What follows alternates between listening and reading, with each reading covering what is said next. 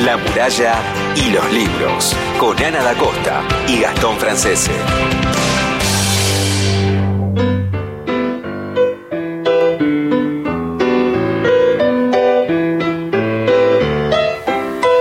Hola, ¿qué tal? ¿Cómo están? Muy, pero muy buenos días a todos. Bienvenidos a La Muralla y los Libros, el programa de la Biblioteca Nacional. Mi nombre es Ana da Costa.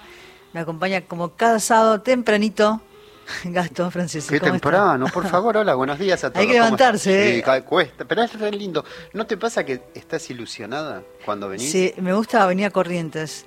El, el sol, la luz, sí, me encanta. Mucho mosquito hoy, ¿eh? Ojo. Pero me parece que está disminuyendo un ¿Vos poco. decís? buen día. Saludamos a todo el equipo. En la locución, Pablo Navarro. Hola, Pablo, buen Hola, día. Pablo. Hola Ana, ¿cómo estás, Gastón? Eh, sí, no importa cuándo escuches esto, hay invasión de mosquitos. Saludamos a Cristian Blanco en la coordinación de aire y en la producción de La Muralla de los Libros. Hoy en la operación técnica, Diego Guirao. Hola, Diego, buen día. Digo que hemos compartido otras Sí. tantas veces de la operación técnica de La Muralla, así que es un placer enorme que nos acompañes en esta edición. Y comenzamos con... Hay muchas cosas para ¿Qué contar, vas a ¿no? regalar? A ver, ¿qué vas a regalar? Vos Porque querés es tentar importante. a los oyentes para que nos quiero llamen. que nos llamen, quiero que manden mensajes, quiero de todo el país, ¿eh? Pero a ver si nos llaman por teléfono. Dale. Pero Pablo hoy, Sí. porque Oh, ya eh, tuvo el reto de su madre, lo, lo va a decir lento los, te- Muy los números, los teléfonos. Muy despacito. Sí. Primero decimos los teléfonos y después decimos qué es lo que vamos a estar regalando. Que vayan anotando. Bueno, 0810 222 0870 para dejarnos un mensaje de voz de hasta 30 segundos grabado. 0810 222 0870 es la línea federal o el WhatsApp en donde nos pueden escribir 11 3870 7485 11 3 870 7485 Y vos, Pablo, tenés en tus manos, ahí estás eh, leyendo ese hermoso libro catálogo de la biblioteca, de una muestra. Tango que fuiste y serás. Una muy linda edición. Es muy linda la edición, con un gramaje importante y un papel plastificado hermoso. Diego Son- Antico nos va a contar también de la Sobre muestra esa para que muestra, sepan sí. de qué va. Es una muestra que se está realizando en la Biblioteca Nacional, ya les vamos a contar. Sobre cada una de las muestras que se hacen en la biblioteca se edita un libro catálogo, ¿no? Y ese libro catálogo es el que estamos sorteando en el día de hoy con varios textos, fotografías y demás. Además, vamos a estar sorteando el libro Tanto de Nurit Castellán. Nurit va a venir a la segunda hora del programa para conversar con nosotros. Es editora, poeta, Librera. librera. Así que nos va a hablar sobre tanto este libro que editó mm, Eterna Cadencia. Le mandamos un beso enorme a Janina beso. Catlani, Ujú. y mm, que es prensa de la editorial y es un- una persona muy amorosa. Así que le mandamos un beso enorme. Y entonces vamos a estar sorteando tanto y el libro catálogo de tango. A, es cacofónico. Es verdad. Suena lindo igual, ¿eh? 0810 222 0870, el WhatsApp 11 3 870 74 85, 20 grados 3 décimas es la temperatura en la ciudad de Buenos Aires para aquel que esté saliendo de su casa, la humedad 84%, el cielo está despejado, la cúpula, la cúpula está diáfana, está hermosa la mañana para salir. Qué lindo lo que decís. Y vamos a conversar con Natalia Fernández Tomasini, es la, es la jefa de la Sala del Tesoro de la Biblioteca Nacional. Y así como ya hicimos ese recorrido, ¿se acuerdan? Por la sala del quinto piso, Hemeroteca. hemeroteca, ahora nos vamos al tercer piso. Ahí en el tercer piso está la Sala del Tesoro, Natalia nos va a contar. Hola Natalia, Ana y Gastón te saludan, ¿cómo estás? Buen día. Hola, buen día, ¿cómo están? Buen día. Qué lindo conversar con vos, Nati. La, la vi ayer en la biblioteca y me gustaría que nos cuentes un poco sobre la Sala del Tesoro, porque hace muy poquito se cumplieron 40 años de la muerte de Julio Cortázar, se hizo un video para, para las redes sociales y ahí mostrando parte del material y de la documentación que forma parte del Tesoro. Sí, eh, bueno, eh, actualmente eh, en la sala tenemos una muestra, eh, porque bueno, además de, de poder consultar material, la sala es una especie de sala museo y bueno, está exhibido material en relación a los, a los 60 años eh, de la primera edición de Rayuela. Eh, bueno, fue en 1963 y mm, podemos eh, ver, eh, digamos, todo el recorrido que hizo Julio Cortázar para llegar a esta primera edición. Está la, la bitácora, ¿no? En exhibición.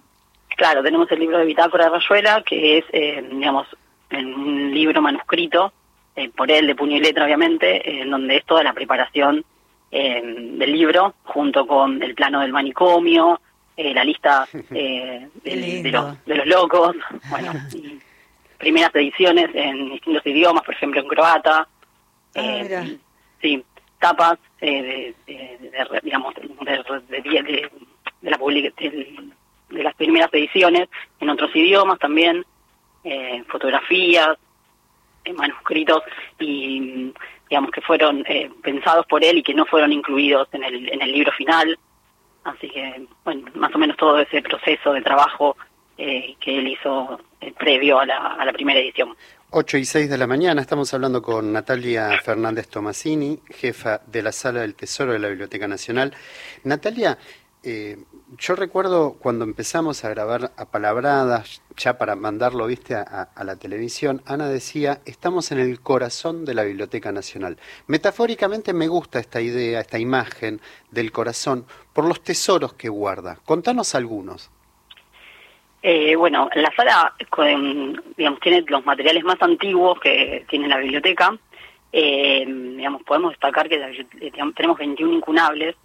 Los eh, incunables son aquellos impresos producidos en la imprenta de Gutenberg, alrededor de entre 1450 y 1500, 1501. Eh, entre esas piezas podemos destacar eh, una Divina Comedia de Dante Alighieri, eh, de 1487 eh, digamos, un libro que es como, por decirlo ligero, eh, que es el, el- el- vulgarmente lo conocemos como el encadenado. Ay, me encanta ese libro, me encanta. Además, cada vez que van personalidades de la cultura a visitar la biblioteca, es uno de los objetos que se muestra, ¿no? Porque es- llama la atención ver ese tengo que libro ir a ver. encadenado. entonces. ¿No lo viste No lo vi nunca. La verdad. Sí, es uno de los libros que se exhiben, ¿no, Nati? Cuando, cuando vienen a, a visitar la biblioteca y se hace el recorrido por la sala del tesoro. Claro, porque ese libro, digamos, no solamente eh, es considerado importante por, eh, digamos, por el, por el libro mismo, sino que también podemos considerar como un libro objeto, porque es un libro eh, que tiene una encuadernación particular eh, y además tiene una cadena, digamos, está en Sí, una sí, cadena sí. bastante gruesa. digamos, Literal, es por eso. explicarlo, eh, pero hay que hay que venir a, a consultar eh, la biblioteca y venir a, a ver el libro. Me gusta porque lo dijiste muy poético, Gastón. Que el- Vos lo habías lo- dicho. No, lo que yo dije es una palabra, que es el corazón, la sala del tesoro. Sí, También sí. somos muy molestos porque en el, muchas veces eh, tenemos que ir fuera del horario de la, de la consulta de materiales porque están atendiendo. Nosotros necesitamos silencio para grabar a palabradas. Pero me gustaría, Nati, que cuentes un poco qué, eh, qué público visita la sala del tesoro. ¿no? Y cómo es el horario y ese proceso, por ejemplo, en el caso de los investigadores para ir a consultar material. Bueno, el acceso a la sala eh, es libre, en realidad. Puede ingresar el público en general a conocer la sala. Claro. Porque, bueno, como dije recién al principio, es una sala eh, especie museo, porque, bueno, al tener eh, vitrinas se exponen distintos materiales de la sala y también tiene parte del mobiliario eh, de la antigua sede. Entonces, al acceso es, eh, no hay ningún problema y puede ingresar cualquier eh, persona en general. Pero para consultar los materiales sí es necesario ser investigador acreditado en la biblioteca. Bien, y eso trámite- es un, es un sí. trámite, claro, que se hace, es muy sencillo, ¿verdad? Claro, sí es un trámite sencillo que podemos eh, iniciarlo a partir de la página web. Digamos, hay hay una parte en donde le dicen los requisitos, el formulario y uno ya puede enviarlo por correo electrónico y después, bueno, uno obtiene la credencial y una vez que obtiene la credencial puede venir a consultar sí, los materiales de la sala. Perfecto. Y la página web es www.bn.gov.ar. Eh, Nati, ¿cuáles son los materiales más consultados eh, en la actualidad? Y en la actualidad eh, la colección de Pizarnik es bastante consultada. Es una de las colecciones más consultadas. Eh, libros de Borges también, porque bueno, la sala, digamos, al- al- tiene los libros más antiguos, pero a su vez aquellos que por alguna razón son considerados eh, importantes, digamos, por, por ser eh, de escritores o escritoras reconocidos del país. Entonces, eh, O primeras ediciones, libros. Exacto, más, más, más, más contemporáneos, más modernos. Es Natalia Fernández Tomasini, la jefa de la Sala del Tesoro de la Biblioteca Nacional, quien, con quien estamos hablando. Natalia, también recuerdo la Biblioteca de Bioy y de... Mm, ay, se me borró el nombre. De Silvina. De Silvino Campo, gracias. Sí, que también, estaba en exhibición. Exacto, sí, en su momento, antes de estar la muestra de Rayuela, eh, teníamos materiales que eh, de, la, de la biblioteca de Silvina y y Adolfo, y había no solamente los libros, sino que había cartas eh, con García Márquez, con, con distintas personalidades de la cultura internacional. Me gusta pensar en esta sala museo porque además de, de, alojar, digamos, eh, los incunables que contabas o manuscritos, de, en el caso de Rayuela, me gusta también pensar en, en ese espacio porque conserva los muebles que son parte mm, de los muebles originales de la Biblioteca Nacional que estaban en la calle México. Y además está el escritorio eh, de Raúl Alfonsín que fue donado por la familia a la Biblioteca Nacional. Sí, claro, em, tenemos bueno los, muebles como decía Sana de la biblioteca original, eh, de la calle México en realidad, y, tenemos el escritorio Alfonsín junto con parte de, su biblioteca eh, en la sala nuestra eh, bueno, podemos eh, ver la, vitrina, que nosotros ahí tenemos expuestos los libros, por una selección específica de libros eh, que eran parte de, la Biblioteca Alfonsín. Y también, yo no sé si está ahí o está en el anexo sur, hay una foto muy conocida de Sara Facio que le hizo a Borges, ¿no? Creo que se la hizo ella. Sí, digamos, ahora está en el anexo sur. Claro, ah, esa biblioteca, que es muy, muy conocida. Como el escritorio de Grusac, ¿no? Que también fue para el anexo sur. Claro, hasta hace un año más o menos teníamos el escritorio que era de Paul Grusac y luego utilizó Borges y ahora lo, van a poder consultar en el anexo sur de la biblioteca. Natalia Fernández Tomasini es la jefa de la Sala del Tesoro de la Biblioteca Nacional. Si querés volver a repetir los días y horarios que la gente puede visitar la sala. Sí, la sala está abierta eh, de lunes a viernes, de 10 a 18, sábado y domingo de 12 a 19 eh, pueden digamos contactarse con nosotros a través del correo que es eh, tesoro.bn.gov.ar eh, o por el o por el teléfono de la biblioteca y, hacemos cualquier consulta. Y, bueno obviamente que es para como dije el acceso a los materiales para investigadores acreditados. Y las consultas que llegan más que nada es sobre algún alguna búsqueda en especial o van directamente con un tema específico y puntual para consultar y el público que recibimos generalmente eh, sabe, es, especializado y viene con temas puntuales. Claro. Bueno, Nati, muchísimas gracias por esta conversación telefónica tan mañanera, tan temprano. Hicimos madrugar, ¿eh? gracias, eh, un placer enorme. Gracias a ustedes. Un, Natalia Fernández Tomasini es la jefa de la Sala del Tesoro de la Biblioteca Nacional.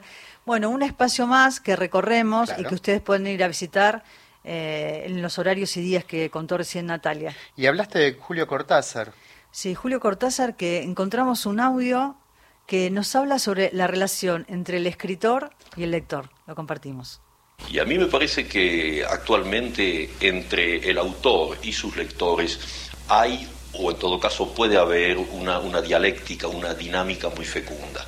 Entonces, en ese sentido, hay que tener cuidado con un malentendido. No se trata de escribir para ciertos lectores, porque entonces se puede caer fácilmente en un tipo de literatura didáctica que por lo menos a mí me es completamente ajena o extranjera.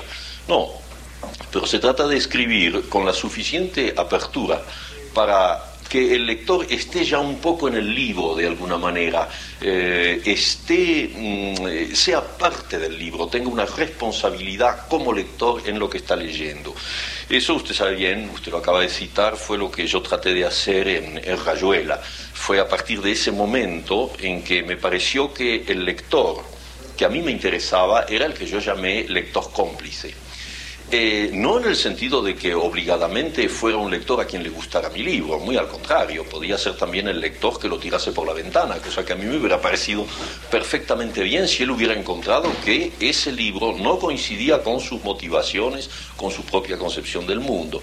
De manera que eh, la noción de lector pasivo, de ese señor que recibe el mensaje y lo asimila, eh, no cuenta para mí. Y en la medida de lo que yo pueda haber escrito o seguir escribiendo, siempre me parecerá que el lector es ese antagonista fraternal, ese hermano que no sé exactamente quién es, pero que está un poco luchando conmigo en el trabajo de creación. Estás escuchando La muralla y los libros, el programa de la Biblioteca Nacional.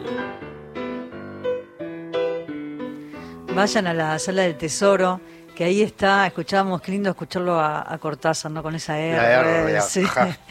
Eh, en la sala del tesoro está lo que contaba Nati, ¿no? Todo el, el, el, cuaderno de el- hay otros manuscritos, otras cartas, ¿no? Y para acercarnos también a la, a la letra, ¿no? Y al mundo, a ese universo de Cortázar cuando escribió Rayuela. Y es una sala hermosa también para darse una vuelta. ¿eh? Es lindísima. Bueno, y Cortázar le gustaba el jazz, pero ahora nos vamos a ir al tango. Nos vamos al tango a ver Nos qué. vamos a ir al tango, tango que fuiste y serás.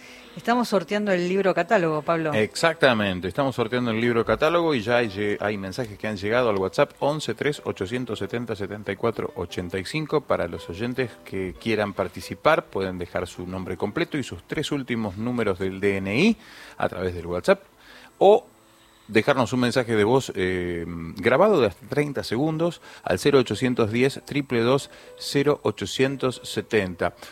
Hay un mensaje Sí. que pregunta. Buenos días y gracias por levantarse tan temprano un sábado para nosotros. Bueno, vos también te escuchar. temprano.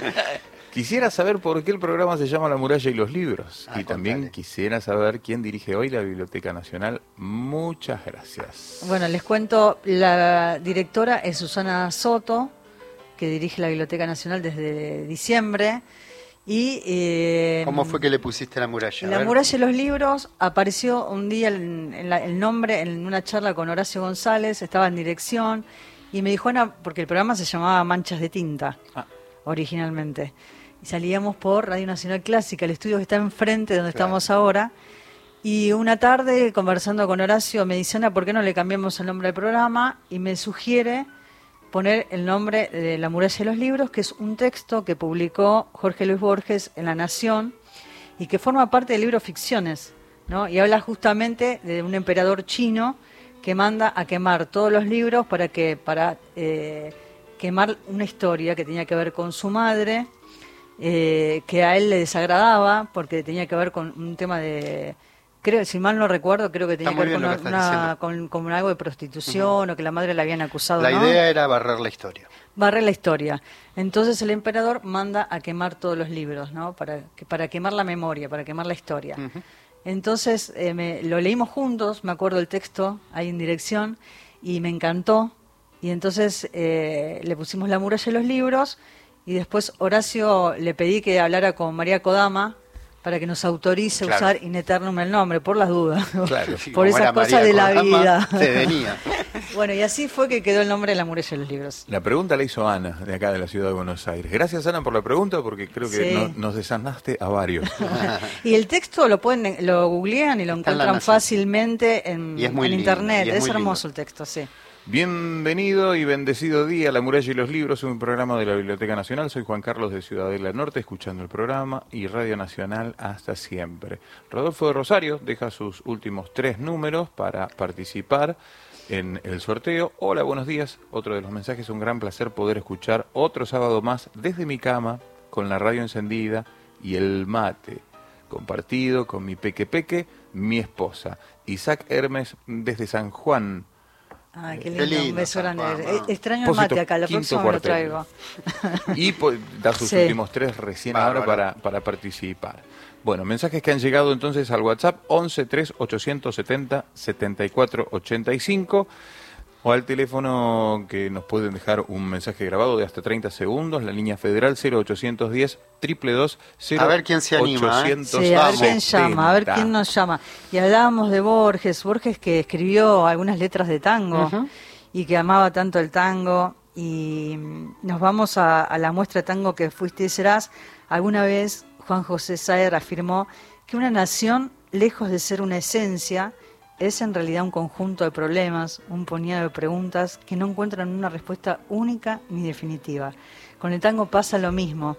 No es tan solo un género musical, un baile, una estética o una poética determinadas, sino todo un abanico de sentidos que se han ido tejiendo y destejiendo al compás de la propia historia y de su ritmo singular. Este texto forma parte de, esta, de este libro catálogo y de la exposición organizada por la Biblioteca Nacional que intenta dar cuenta de la inmensa variedad de modos en que la cultura argentina ha tratado de reformular preguntas en torno al tango.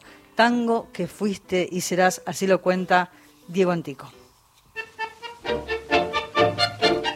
Soy Diego Antico, coordinador junto con Florencio Bertali de la muestra Tango que fuiste y serás. Esta muestra que se realiza en la sala Leopoldo Marechal del primer piso de la Biblioteca Nacional está desde las 9 de la mañana hasta las 19 horas y va a estar abierta hasta el 31 de marzo.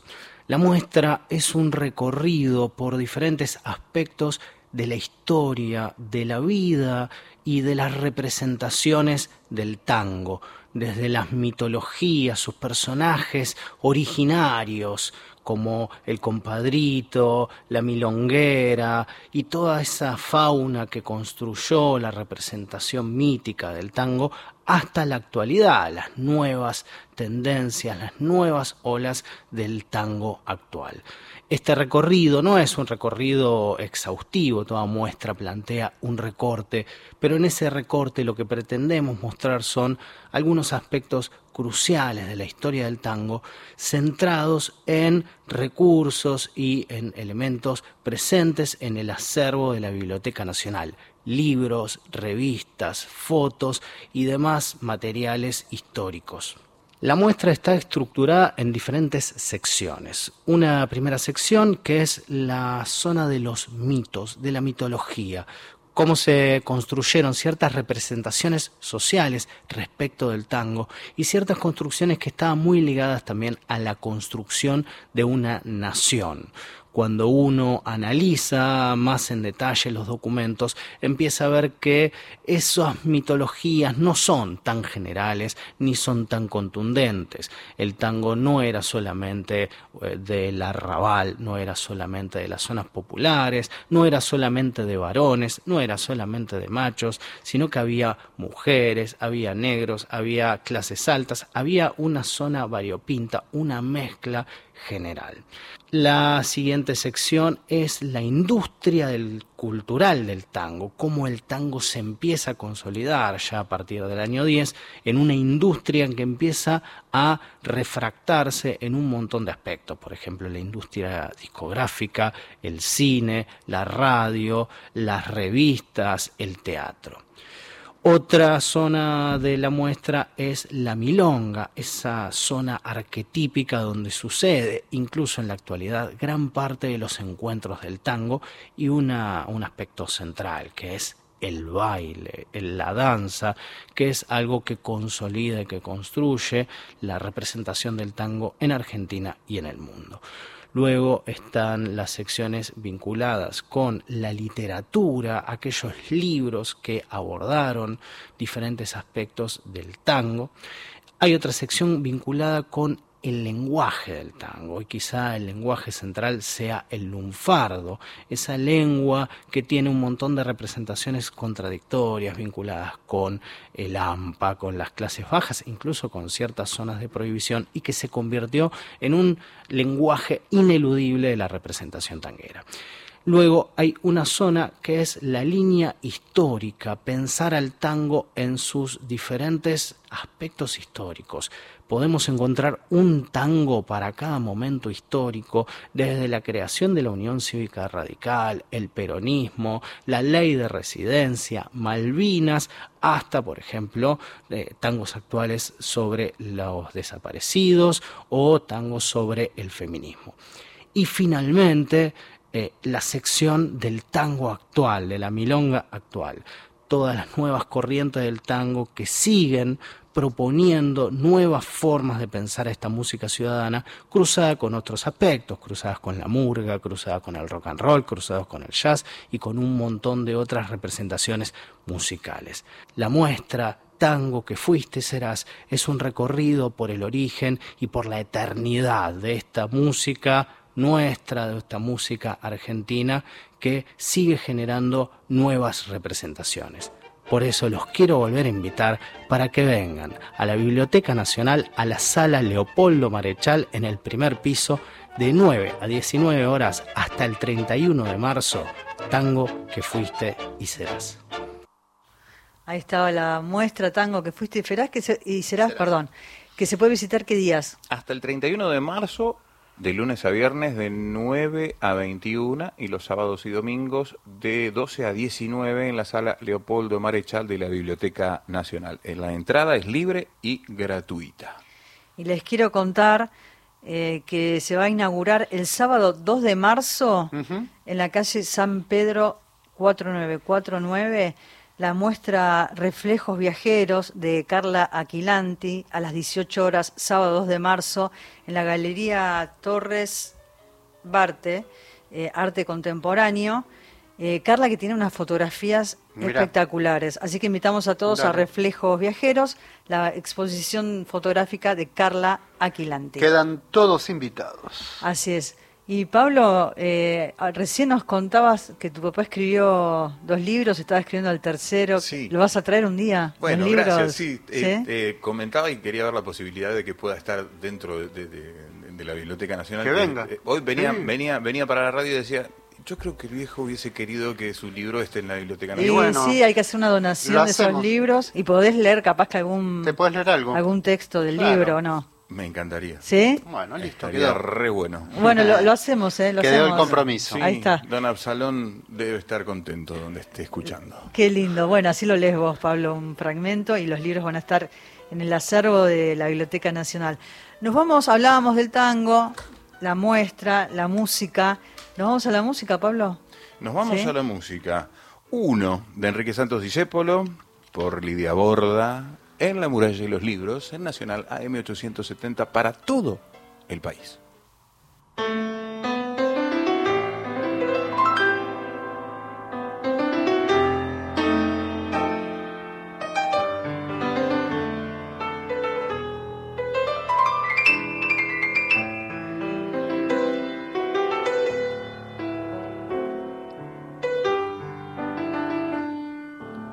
Uno busca esperanzas el camino que los sueños prometieron a sus ansias. Sabe que la lucha es cruel y es mucha, pero lucha y se desangra por la fe que lo empecina. Uno va arrastrándose entre espinas y en su afán de dar su amor sufre y se destroza hasta entender que uno se ha quedado sin corazón. Precio de castigo que uno entrega por un beso que no llega un amor que lo engañó. Vacío ya de amar y de llorar tanta traición. Si yo tuviera el corazón, el corazón que di, si yo pudiera como ayer querer sin presentir, es posible que a tus ojos que me gritan su cariño los cerrara con mis besos sin pensar que eran como esos otros ojos, los perversos los que hundieron mi vivir. Si yo tuviera el corazón, el mismo que perdí, si olvidara la que ayer lo destrozó y pudiera amarte me abrazaría tu ilusión para llorar tu amor.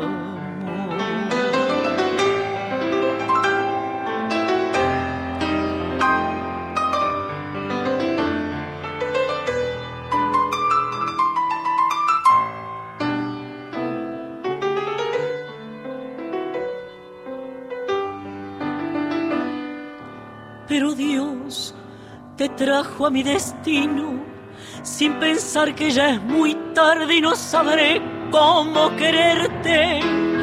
Déjame que llore como aquel que sufre en vida la tortura de llorar su propia muerte. Pura como sos habría salvado mi esperanza con tu amor. Uno está tan solo en su dolor. Uno está tan ciego en su pesar. Pero un frío cruel que es peor que el odio, punto muerto de las almas, tumba horrenda de mi amor. Maldijo para siempre y se robó toda ilusión. Si yo tuviera el corazón, el corazón que di, si yo pudiera como ayer querer sin presentir es posible que a tus ojos que me gritan su cariño los cerrara con mis besos, sin pensar que eran como esos otros ojos los perversos, los que hundieron mi vivir. Si yo tuviera el corazón, el mismo que perdí si olvidara la que ayer lo destrozó y pudiera amarte,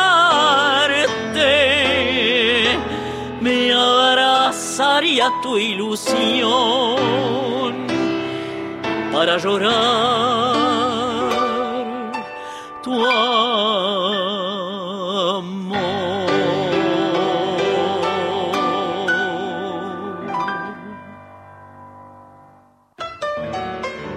Hasta las 10, La muralla y los libros. El programa de la Biblioteca Nacional. Qué letra la de Enrique Santos Discépolo con uno, ¿no? Uno está tan solo en su dolor, dice. Ese desgarro, ¿no? Esa nostalgia. Eh, Enrique Santos Discépolo y en esta versión tan linda que hizo Lidia Borda para la serie Mordisquito, que se emitió el año pasado por la televisión pública, que se hizo en conjunto con la Biblioteca Nacional, Televisión Pública y Radio Nacional. Así que ahí recordamos esta bellísima versión, ¿no? Eh, y es, es como el ABC de la vida, ¿no? ¿Quién no lloró un amor? ¿Quién no lloró un amor? Todos, todos lloramos un amor. Yo creo que todos. Eh, ¿O no? ¿Usted no lloró un amor? Me la paso llorando. Llorón. Eh, sí, una vez lo he visto llorar un, Sí. gran amor. Y bueno, nos vamos entonces a, a la tanda, pero antes vamos a dar los teléfonos, Exacto. porque tenemos un libro y un libro catálogo para sortear. El libro catálogo Tango que fuiste y serás de la Biblioteca Nacional y también Tanto. Tanto de Nurit Castellán, que debe estar por llegar a la radio, que vamos a conversar con ella, ella es poeta, escritora, esta es su primera novela, tanto de Nurit Castellán. Lo vamos a estar sorteando, este no porque es, es mío el ejemplar, lo trae ella. ¿eh? Ah, este bueno. está todo marcado, marcado por Gastón. escrito todo, todo Sí. está bien, subrayado. Al WhatsApp pueden comunicarse al 11 3 870 7485 para escribirnos, dejarnos su nombre completo y sus últimos tres números del DNI. Y si no, la línea federal, a ver quién se anima, como decía Sí, Gastón, a al ver. 0800, 0810 222 0870 con un mensaje de voz de hasta 30 segundos. Capaz que 10 son suficientes. Así es, sí. los- para los tímidos, pero lo, lo pueden hacer tranquilamente. Bueno, y el tango se lo dedicamos a Eduardo González que nos Ah, está escuchando. un abrazo, un beso grande. Y saludamos también a María Luz Granati, una amiga que también nos está escuchando. Bueno, vamos a la tanda y enseguida continuamos hasta las 10 por AM870 Nacional para todo el país. Habla José de Posadas, Misiones. Soy Verónica de Casero. Habla un pequeño agricultor de la provincia de Mendoza. Los felicito por todos los programas que pasan. En toda la Argentina, Radio Nacional. Siempre te escucho. En verano. En verano. Te acompaña donde estés. 8 de la mañana. 35 minutos. Aire en movimiento. La radio pública. La radio pública. Radio Nacional. A todo el país. Verano. Es radio. Es Radio Nacional. Somos, somos todo. Radio Nacional. A todo el país. Nacional. La radio pública Tiene tiene huella. Los clásicos de la Copa de la Liga se juegan en Fútbol Pasión Nacional. Hoy, a partir de las 16, Independiente Racing. Relata Eladio Arregui, comenta Daniel Casioli. Y después, Huracán San Lorenzo. Con los relatos de Damián Zárate y los comentarios de Sergio Zarratea. Fútbol Pasión Nacional. Los clásicos en todo el país se escuchan por Nacional. En toda la Argentina, Radio Nacional. 22 años de literatura en la radio. La muralla y los libros. Con Ana da Costa y Gastón Francese.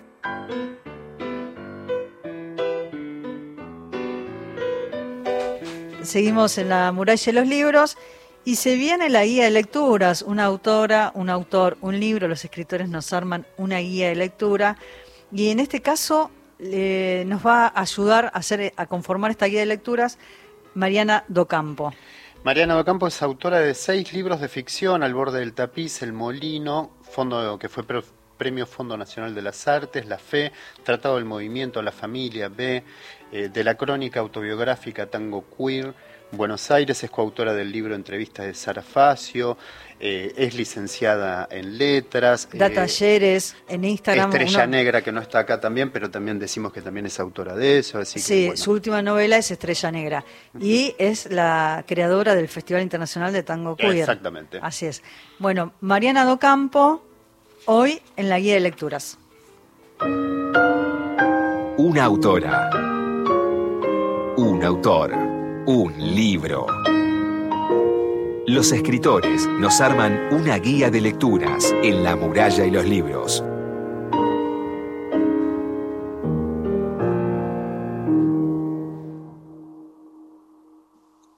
Hola, soy Mariana Docampo y el libro que, recomiendo es eh, Las invitadas de Silvino Ocampo y lo recomiendo en verdad porque tiene a su vez un cuento eh, que se llama El pecado mortal y que es uno de los cuentos para mí mejores de Silvina, uno de los que más me gustan y más me interesan también. Y que además es un cuento que yo leí a los 15 años y, y marcó un antes después en mi vida. Yo estaba en el colegio, creo que había una hora libre, no sé si de contabilidad o de qué, y que había faltado la profesora, y yo fui a la biblioteca y leí este cuento y mm, me encantó, me pareció así un flash, me encantó cómo está escrito, me encantó, bueno, lo que contaba, me encantó todo. Yo quedé deslumbrada e incluso te diría que eh, también me marcó como mi deseo de escritura, ¿no? Como que puedo pensar ahí como un, inicio. Y, mm, y bueno, y actualmente nada, es un cuento que yo sigo leyendo y me parece igual de genial que en ese momento, no lo puedo creer, no me, no me canso, me parece que siempre vuelve a producir lo mismo y la misma sorpresa también. Eh, y el mismo deslumbramiento, ¿no? La misma admiración como escritora. Para mí es como una gran maestra Silvina. Y mm, me parece que es un cuento que también eh, puede ser una buena entrada para, para leer el resto de su obra, que funciona casi como un revés de la obra de Silvina, justamente que ella tiene como los otros, todos los demás, por ahí, por- para mí son como un- un- una obra eh, que, hecha de cuentos que son como más eh, como despedazados, deshilachados, ¿no? Siempre como que, ella eh, empieza para un lado y por ahí después te, tira para el otro lado, eh, te desconcierta, es muy lúdica, muy juguetona. Entonces, eh, muchas veces a mucha gente le, resulta un poco frustrante leerla, ¿no? Y entonces este cuento no, este cuento es como donde ella también muestra su maestría como escritora y, y que también tiene como algunas puntas para, para pensar el resto justamente y este tipo de estructuras que ella propone. Para mí Silvina es como la gran escritora argentina junto con Borges y es, eh, es fundamental, aporta una cantidad de vocabulario enorme en nuestra literatura eh, que yo no leí realmente ningún otro autor o autora, y, y también un- una libertad en la sintaxis y, y en sus estructuras y sus propuestas que es también eh, muy admirable y, y que se agradece también eh, en esta época, ¿no? Como también abriendo a posibilidades de experimentación hoy. Así que bueno, eso es, eh, esa es la que recomiendo siempre.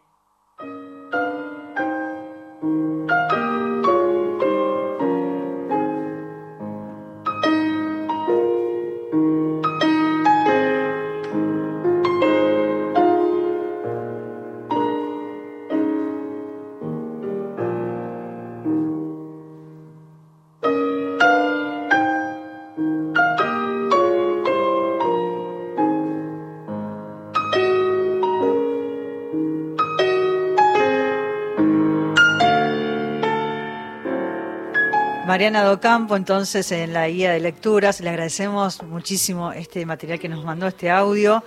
Y me quedo con esa frase que dice que deslumbrada y marcó un deseo de escritura, ¿no? Como a veces la- las lecturas nos llevan también, muchas Claro. veces, a quienes escriben, le despiertan también un tema, el- lo que hablaba de la sintaxis, el vocabulario, nos enriquece. Entonces nos recomendaba ahí las invitadas de Silvina Ocampo. Compartimos un tema musical y luego seguimos hasta las 10. ¿Nos acompañan? Eh, por el aire de Nacional.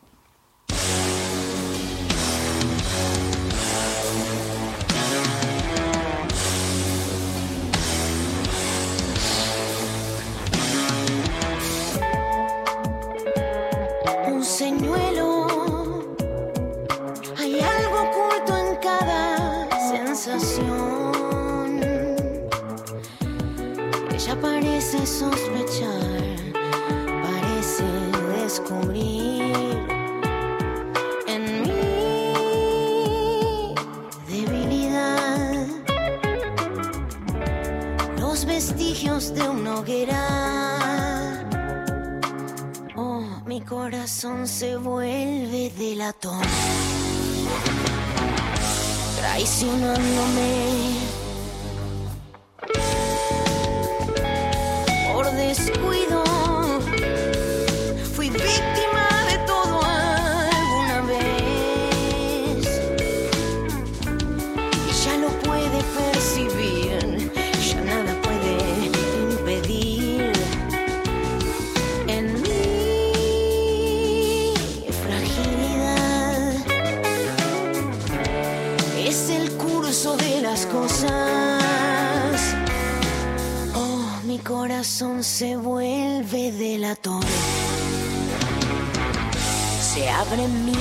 Mis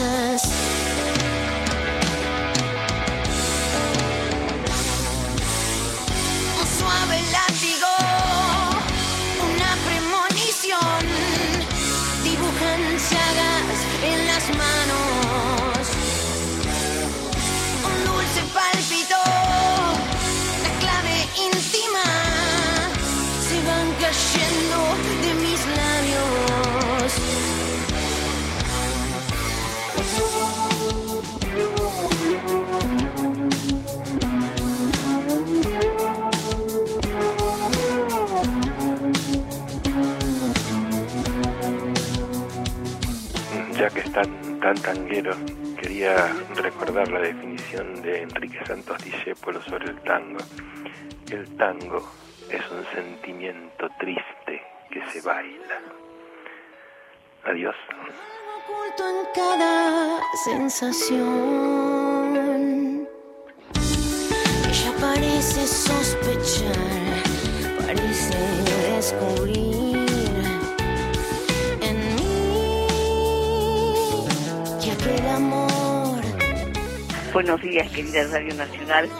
Los escucho desde Salta. Mi nombre es Mirta y me encanta su programa. Quiero participar por el libro.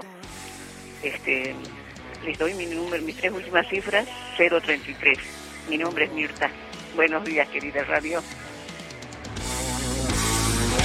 un suave látigo, una premonición. Dibujan llagas en las manos un dulce pálpito. La clave íntima se va cayendo de mis labios.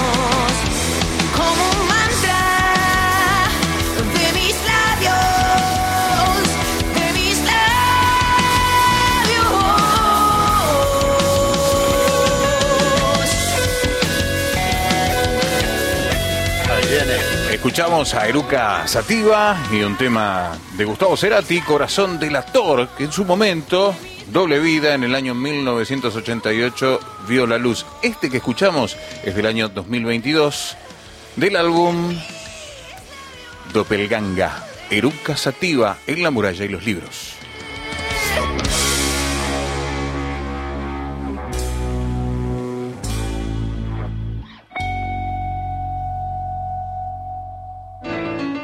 Estás escuchando La muralla y los libros, el programa de la Biblioteca Nacional. Gracias Mirta, que nos llamaste desde la provincia de Salta. Así que un beso enorme. Gracias Silvio Kilian por la definición del tango que hizo Enrique Santos Discépolo. Y nos vamos a la poesía viva por Graciela Cross. Ella nació en Carlos Casares, provincia de Buenos Aires, reside en San Carlos de Bariloche, donde dicta talleres de escritura, hace periodismo cultural. Su último libro, El Trébol Africano, de la editorial La Ballesta Magnífica Ediciones, y lo presentó hace unos días El 16. el Mariloche. El 16. Tuvimos que esperar a que lo presente y ahora lo tenemos. Ahora sí, Ahora, después sí, de hablar con nosotros. Y de poesía, regreso a las invernadas, de editorial Fondo Río Negrino, que lo publicó a fines del 2021. Poesía en vivo.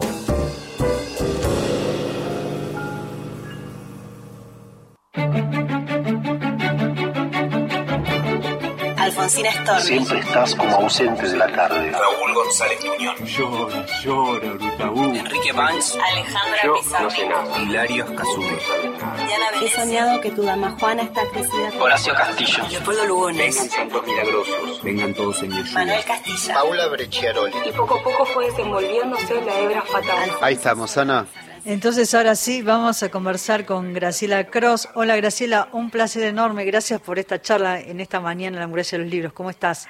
Hola, buen día. ¿Cómo están ustedes? Qué lindo. Gracias a ustedes por convocarme y poder conversar eh, este rato Gracias. con el público de Nacional. Graciela Cross, con ella hablamos. Graciela, yo siempre digo que para mí la poesía y la radio son hermanas, hermanas o amigas muy cercanas, porque nos permite esto, ir a buscar esas voces. Y esto es algo un poco lo que que tenemos ganas de hacer con Ana, de extraer estas voces de todo el país. Gracias por estar. Gracias a ustedes, un placer. Graciela, ¿dónde- ¿en qué lugar estás? Contanos, a ver, contanos un poco ese paisaje para compartirlo con, con todos los oyentes del país. Mira, yo vivo en Bariloche desde hace 53 años que me vine de Buenos Aires Sí. y nunca pensé que me iba a quedar toda la vida y aquí estoy. Eh, estoy en mi casa que queda a cuatro kilómetros del centro. Sí. Nosotros aquí vamos nombrando los barrios por el número de kilómetros desde el centro hasta Yago Yago. Sí. Yo estoy en el kilómetro 4. Eh, y bueno, vivo acá en esta casa que es una típica casa de montaña, de madera, con techos de tejuela de alerce, algo que por supuesto ya no existe. Es una casa antigua, como les digo, de 40 años. Y ahora, frente a la ventana donde estoy, tengo mi jardín con rosas que están florecidas y enormes abedules que dan mucha sombra, porque estamos pasando un verano extraordinario, fuera Qué- de serie. qué lindo. Nosotros felices. Yo ahí ya noté No nos kilómetro- queda otra que ir a visitarla. Ya noté, entonces. kilómetro Vengan, 4. vengan, vengan, vengan, serán muy bienvenidos. Graciela, qué lindo lo que nos contás porque es- nos eh, este paisaje también nos da contexto, Mm, ¿no? Para tal todos cual. los oyentes, es- esa es también parte de la magia de la radio, de poder imaginar eh, y con las palabras también, ¿no? Uno lleva la imaginación y entonces pienso, mira, te invitamos a hacer un, un ensayo oral. eh, les- es, una propuesta que le hacemos a todos los, los poetas que Claro. pasan por esta sección. Una reflexión. Que es una claro. acercarnos, acercarnos a lo que es la poesía, ¿no? Es muy difícil a veces definir eh, algunos términos, algunos sentimientos, algunas emociones, Sí. pero queremos acercarnos incluso a los géneros, acercarnos a una definición que es para vos la poesía. Mira, eh, llevo toda una vida en este oficio, en este camino que me sigue apasionando como el primer día. Eh, definiciones de la poesía, creo que hay tantas como poetas y como lectores. A mí eh, me gusta decir que la poesía es una crisis personal de quien escribe que trae dentro de sí misma la puerta de salida de esa crisis. Creo que la poesía es sanadora, que ayuda a vivir, que acompaña, que expande nuestra mirada en el mundo y nos ayuda a conocernos y a través de nuestra voz, lectores que a quienes llegan nuestros poemas pueden sentirse representados, identificados, de manera que yo tengo un verso en un poema del libro Mansilla que aquí en la Patagonia, en cada encuentro, corean todos y, y- y dice, tener amigos poetas salva el día. Qué lindo. Y yo digo que tener poesía en la vida salva también la vida. Eso es lo que podría decirles sintéticamente. Estamos hablando con Graciela Cross, la poeta, la escritora. Graciela, eh, vos dijiste, mira, Violeta Moraga te hace una entrevista Sí, eh, en la revista Al. Margen y por eso la cito.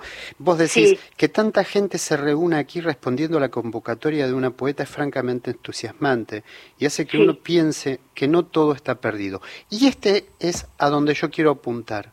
Estos momentos personales y sociales donde el último recurso es la poesía. tan difíciles, tan desalentadores como los que estamos viviendo.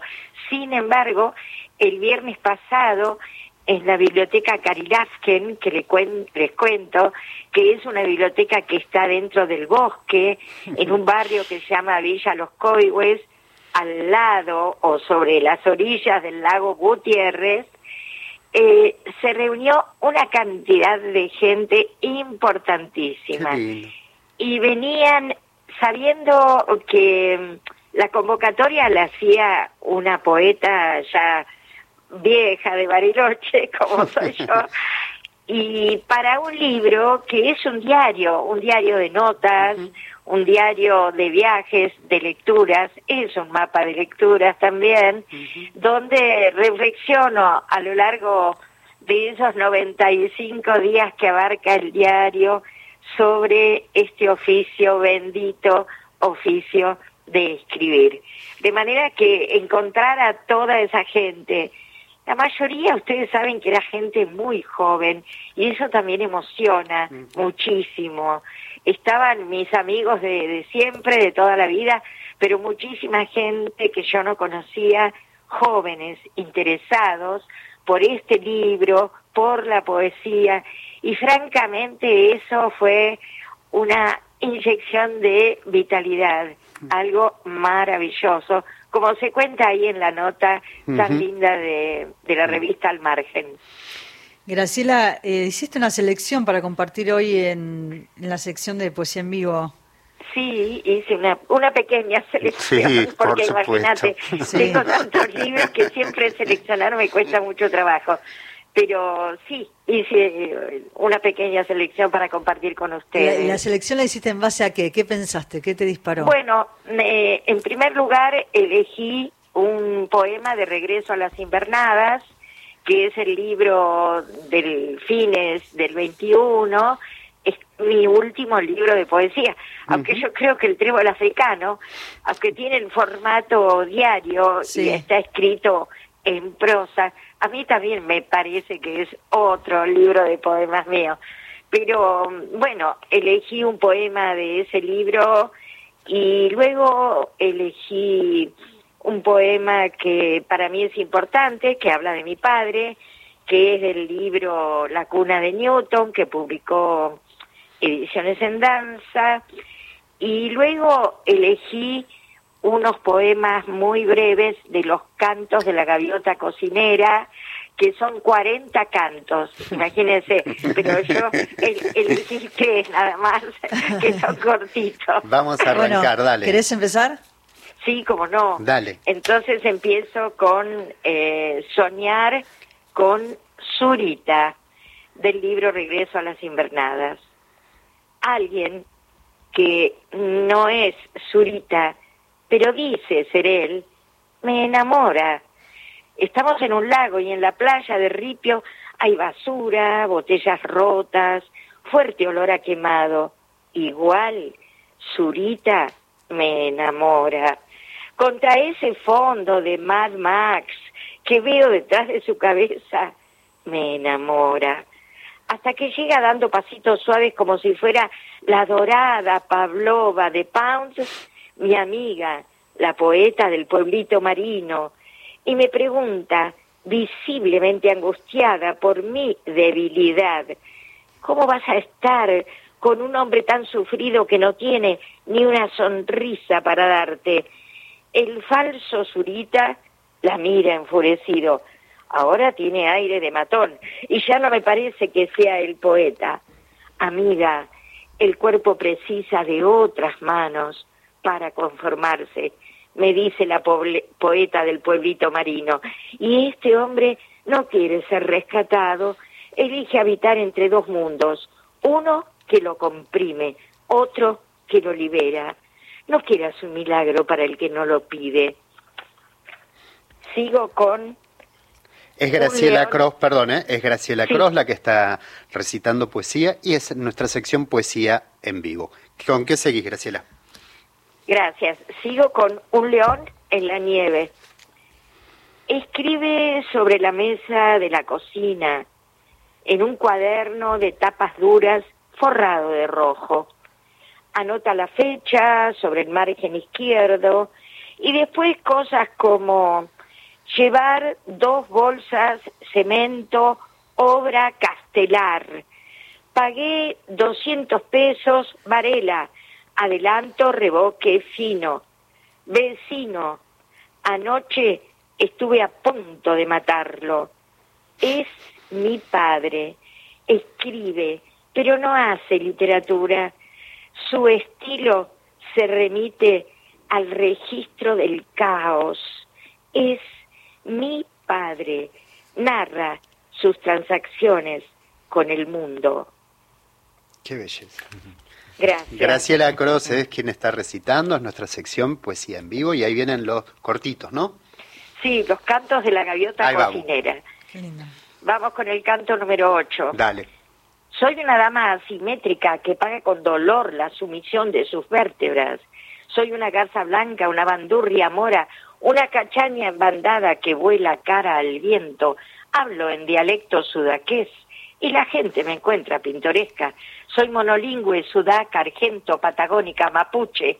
En otra vida fui consejera espiritual, luchadora en fango, gimnasta olímpica, gata en casa de escritor, mujer africana lapidada. En esta soy lenta como semilla de bambú. Los impacientes no me soportan. Ignoro si sembré lo que esperaba cosechar. Ignoro si pretendo cosechar lo que nunca sembré. Soy un personaje de ficción que escribe una novela en la que hay un personaje de ficción que escribe una novela y así hasta aburrir. Si me lo pide el editor, agrego o quito un capítulo. Este es mi sino. Soy una dama que sufre de exclusión, una criatura secundaria. Soy una alga marina y su ceniza, una kelper continental, intelectual, emocional. La Patagonia es mi isla, el Kelperato mi insignia. Vivo en la cordillera. En verano recojo leña, en invierno paleo nieve y escribo con guantes. Toco palabras a través de una tela. Soy una dama que padece el mal de la vacilación. Ante la duda emigro y me retiro a mi universo personal. Soy un chingolo de pecho colorado, un gorrioncito de cresta gris, un animal emplumado que arde en deseos. Adoraría ser un ente productivo, formar parte de lo llamado real, integrar una cifra estadística. Cabos sueltos no ayudan. Si no fuera porque estoy implicada con el arte, mi vida entera sería un desastre. Graciela, Gracias. Graciela Gracias, Cross. Graciela. Graciela, un placer enorme. Muchísimas gracias por compartir tu paisaje ahí en el kilómetro 4 de San Carlos de Bariloche. Un placer enorme y gracias por tu poesía. Gracias a ustedes por la invitación y realmente feliz de compartir eh, este, estos este momento con ustedes. Un Muchas beso gracias. enorme y gracias por, por este lujo que nos dimos. ¿eh? Muchas grande. gracias. Que estén bien. Saludos. Saludos. Graciela Cross pasó esta mañana por la muralla de los libros, poesía en vivo. Y nos vamos a las vías de comunicación porque estamos sorteando un libro catálogo y además el libro de Nurit Castellán, tanto la primera novela de Nurit, que en minutos vamos a Ya conversar está- con ya está ella. viniendo, ¿no? Sí. Muchos mensajes han llegado a través Sí. del WhatsApp que pueden seguir escribiendo hasta las 10 de la mañana. 11 3 870 74 85, 11 3 870 74 85 o a la línea federal para dejar un mensaje de voz grabado de hasta 30 segundos al 0810 222 0870. Vamos a la música. Música, Vamos a la música entonces. No soy un extraño de Charlie García por Emiliano Branchiari en La muralla y los libros para todo el país.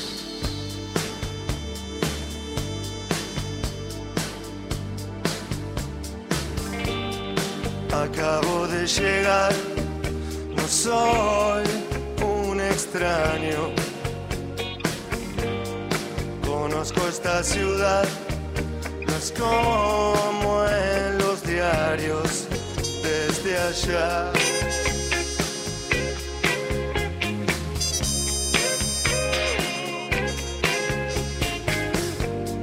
Dos tipos en un bar se toman las manos, prenden un grabador y bailan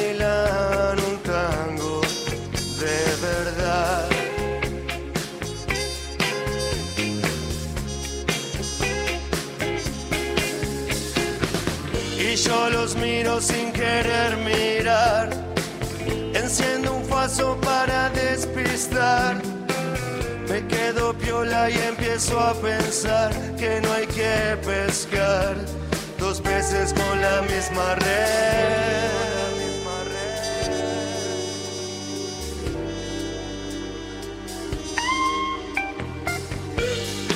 Acabo de mirar las luces que pasan.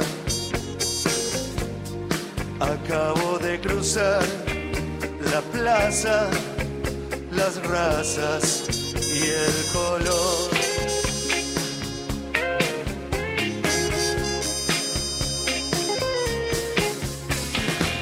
Y siento un humo como familiar. Alguien se acerca y comienza a hablar. Me quedo piola y digo, ¿qué tal? Vamos a pescar dos veces con la misma red. Desprejuiciados son los que vendrán. Y los que están ya no me importan más. Los carceleros de la humanidad no me atraparán. Dos veces con la misma red. Lugones, en su libro El payador, eh, refiriéndose al tango, dice, las contorsiones del tango, ese reptil de lupanar, tan injustamente llamado argentino en los momentos de su boga desvergonzada. ¿Qué tal, don Leopoldo, eh? Parece que no le gustaba. Bueno, un abrazo, adiós.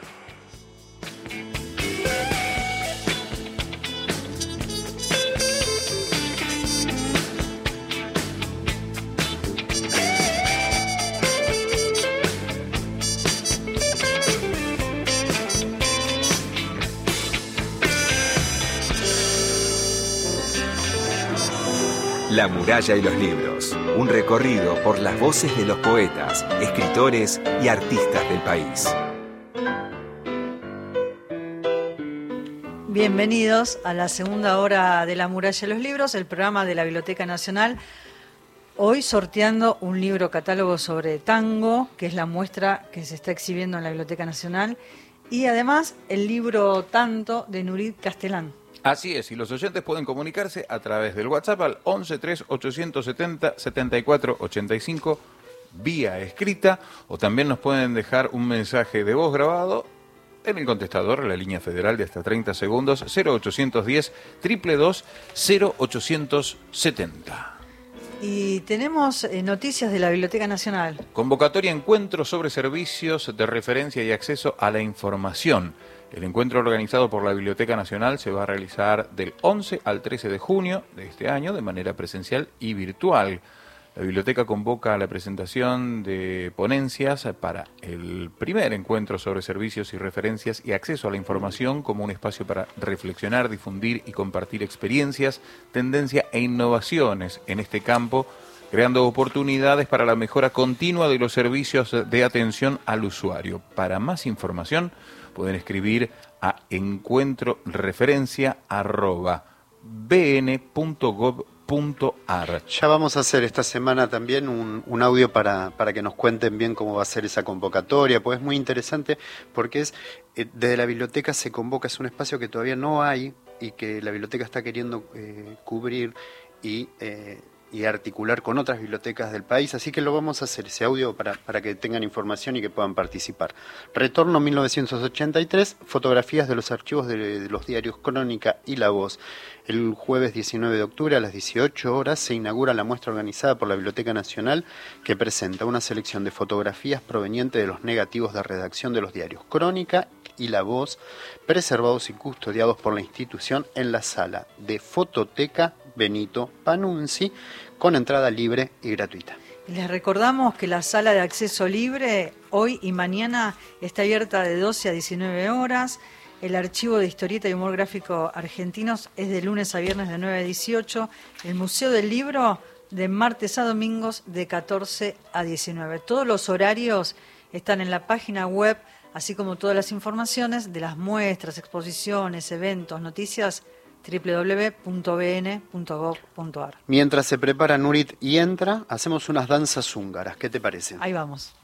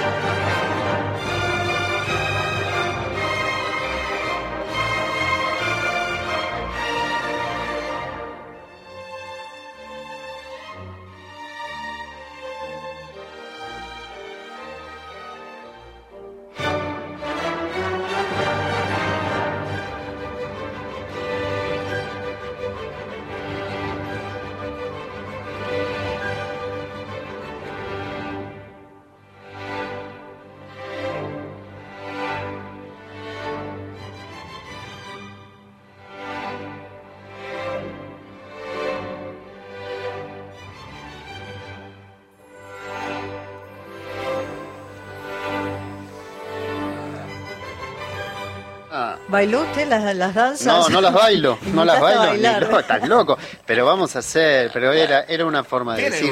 me están haciendo bullying acá, no, les no, quiero no, decir a los oyentes. De repente Me, No, me imaginé, nosotros me no, imaginé. Búrlense, danzando. búrlense, ya van a ver. Me crucé hasta la clásica para este, tener mayores Ah, informaciones. bien. Justo estaban al aire, así que no pude tener suerte, pero el intento creer. estuvo. Mirá que cada sábado vamos a traer una- un tema clásico, así que... Y, y vamos a tener que Sí, decirle a Numa, el- a Numa que está Que nos este, ayude. que nos ayude. Bueno, danza ¿Sabés húngara qué? número 5 y 6 de Johannes Brahms. Sabés que, Pablo, cuando nosotros empezamos con la, con, bueno, hoy conté, con mancha de Sí. tinta, eh, los oyentes nos llamaban y nos corregían, porque el oyente de clásica es muy exigente. Muy, Total. muy. Total. Y nos corregía y nos ayudaba, porque nosotros sabíamos muy poco de música clásica. Bueno, ahora imagino. sí, Vamos. vamos a, a saludar a Nurit Castellán, que está aquí con nosotros. Publicó los libros de poesía Movimientos Incorpóreos en el 2007, eh, Teoremas en el 2010, Lógica de los Accidentes en el 2013, después en el 2018. Estos dos últimos libros fueron traducidos al portugués y al inglés. Codirige la editorial Ex- Excursiones. Esa editorial tiene unos libros de ensayo impresionantes, después vamos a hablar Sí, con sí. Nurit. Y además tiene en su casa una librería típica que se llama Mi Casa. Tanto fue finalista del premio Estímulo de Escritora, de Escritura La Nación Proa en el 2021 y obtuvo una mención en el, en el, ¿cómo estoy? en el concurso de letras del Fondo Nacional de las Artes. Hola Nurit, bienvenida, gracias por venir.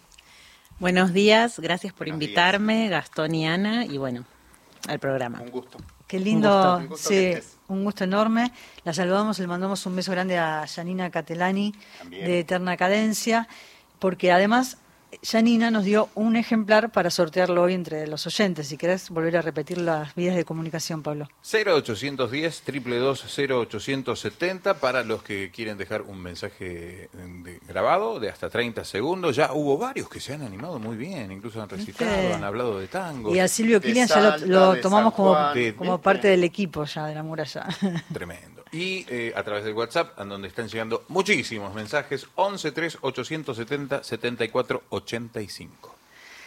Y vamos a hablar de tanto, ¿no? Tanto eh, uno encuentra ahí eh, muchas cosas, muchos temas. Está narrado también como una especie de, de diario, lo pienso, ¿no? Es este viaje de ella hacia, que está nombrada una sola vez en toda la novela y su nombre es Elena. Pero poco parece importar porque lo que nos lleva a la novela es un viaje no solamente hacia el campo, sino un viaje hacia adentro, ¿no? Hacia todos sus, sus pensamientos, sus reflexiones, sus vínculos. Y comienza con una frase que dice, le va mal el campo, ¿no? Y no sabe qué hacer con tanto verde en los ojos. Eh, y creo que ahí eh, están tus trazos, ¿no? Tu, tu condensación en el modo de decir que viene de la poesía, porque tenés escrito muchos libros eh, de poesía y pienso en esta agramaticalidad, ¿no? Eh, dice, pero ella insiste en buscar epifanías en el campo, dice en algún momento la narradora. Me gustaría que comenzar por, por esto que tiene mucho que ver con todo lo que va a venir después en la novela. Sí, me acuerdo eh, cuando estaba escribiendo la novela y reflexionando un poco, me acordaba de Abelardo Castillo que él decía que toda la sintaxis es una concepción del mundo. Y, me- y pensar, en, empezar la novela con esta gra- agramaticalidad que es le va mal el campo, no solo es agramatical, sino que habla de que toda la novela va a ser desde el punto de vista de ella, del personaje femenino. Sí. Como que el- ella es, a ella es la que le va mal el campo. Entonces te sitúa también en ese punto de vista que en realidad lo que me di cuenta también es que iba a ser una novela de transformación y de personaje. O sea, que lo que se tenía que transformar era el carácter de ella. No iba a ser una novela de trama donde iban a pasar hechos, sino que iba a ser una novela, no te digo de mm, descubrimiento como esas más clásicas, pero sí de transformación. Entonces, me parece que esa frase resume un poco todo lo que va a pasar después. Estamos hablando con Nurit Castelán, estamos hablando de tanto. Vos hablaste de Abelardo Castillo, yo me voy a un concepto que es muy interesante de Lacan, que es lo éxtimo. Es, eh, es lo que está más próximo, lo más interior, sin dejar de ser exterior. En esta transformación, donde lo interior empieza a ser exterior y exterior interior, ese juego entre el adentro y el afuera con ese campo que también va cambiando. Me parece que hay también algo muy interesante en esa transformación. Sí, justamente hace poco tuve un- que dar una charla en la Universidad de San Andrés con Cintia Rimsky y María Sonia Christoph sobre la literatura latinoamericana del afuera.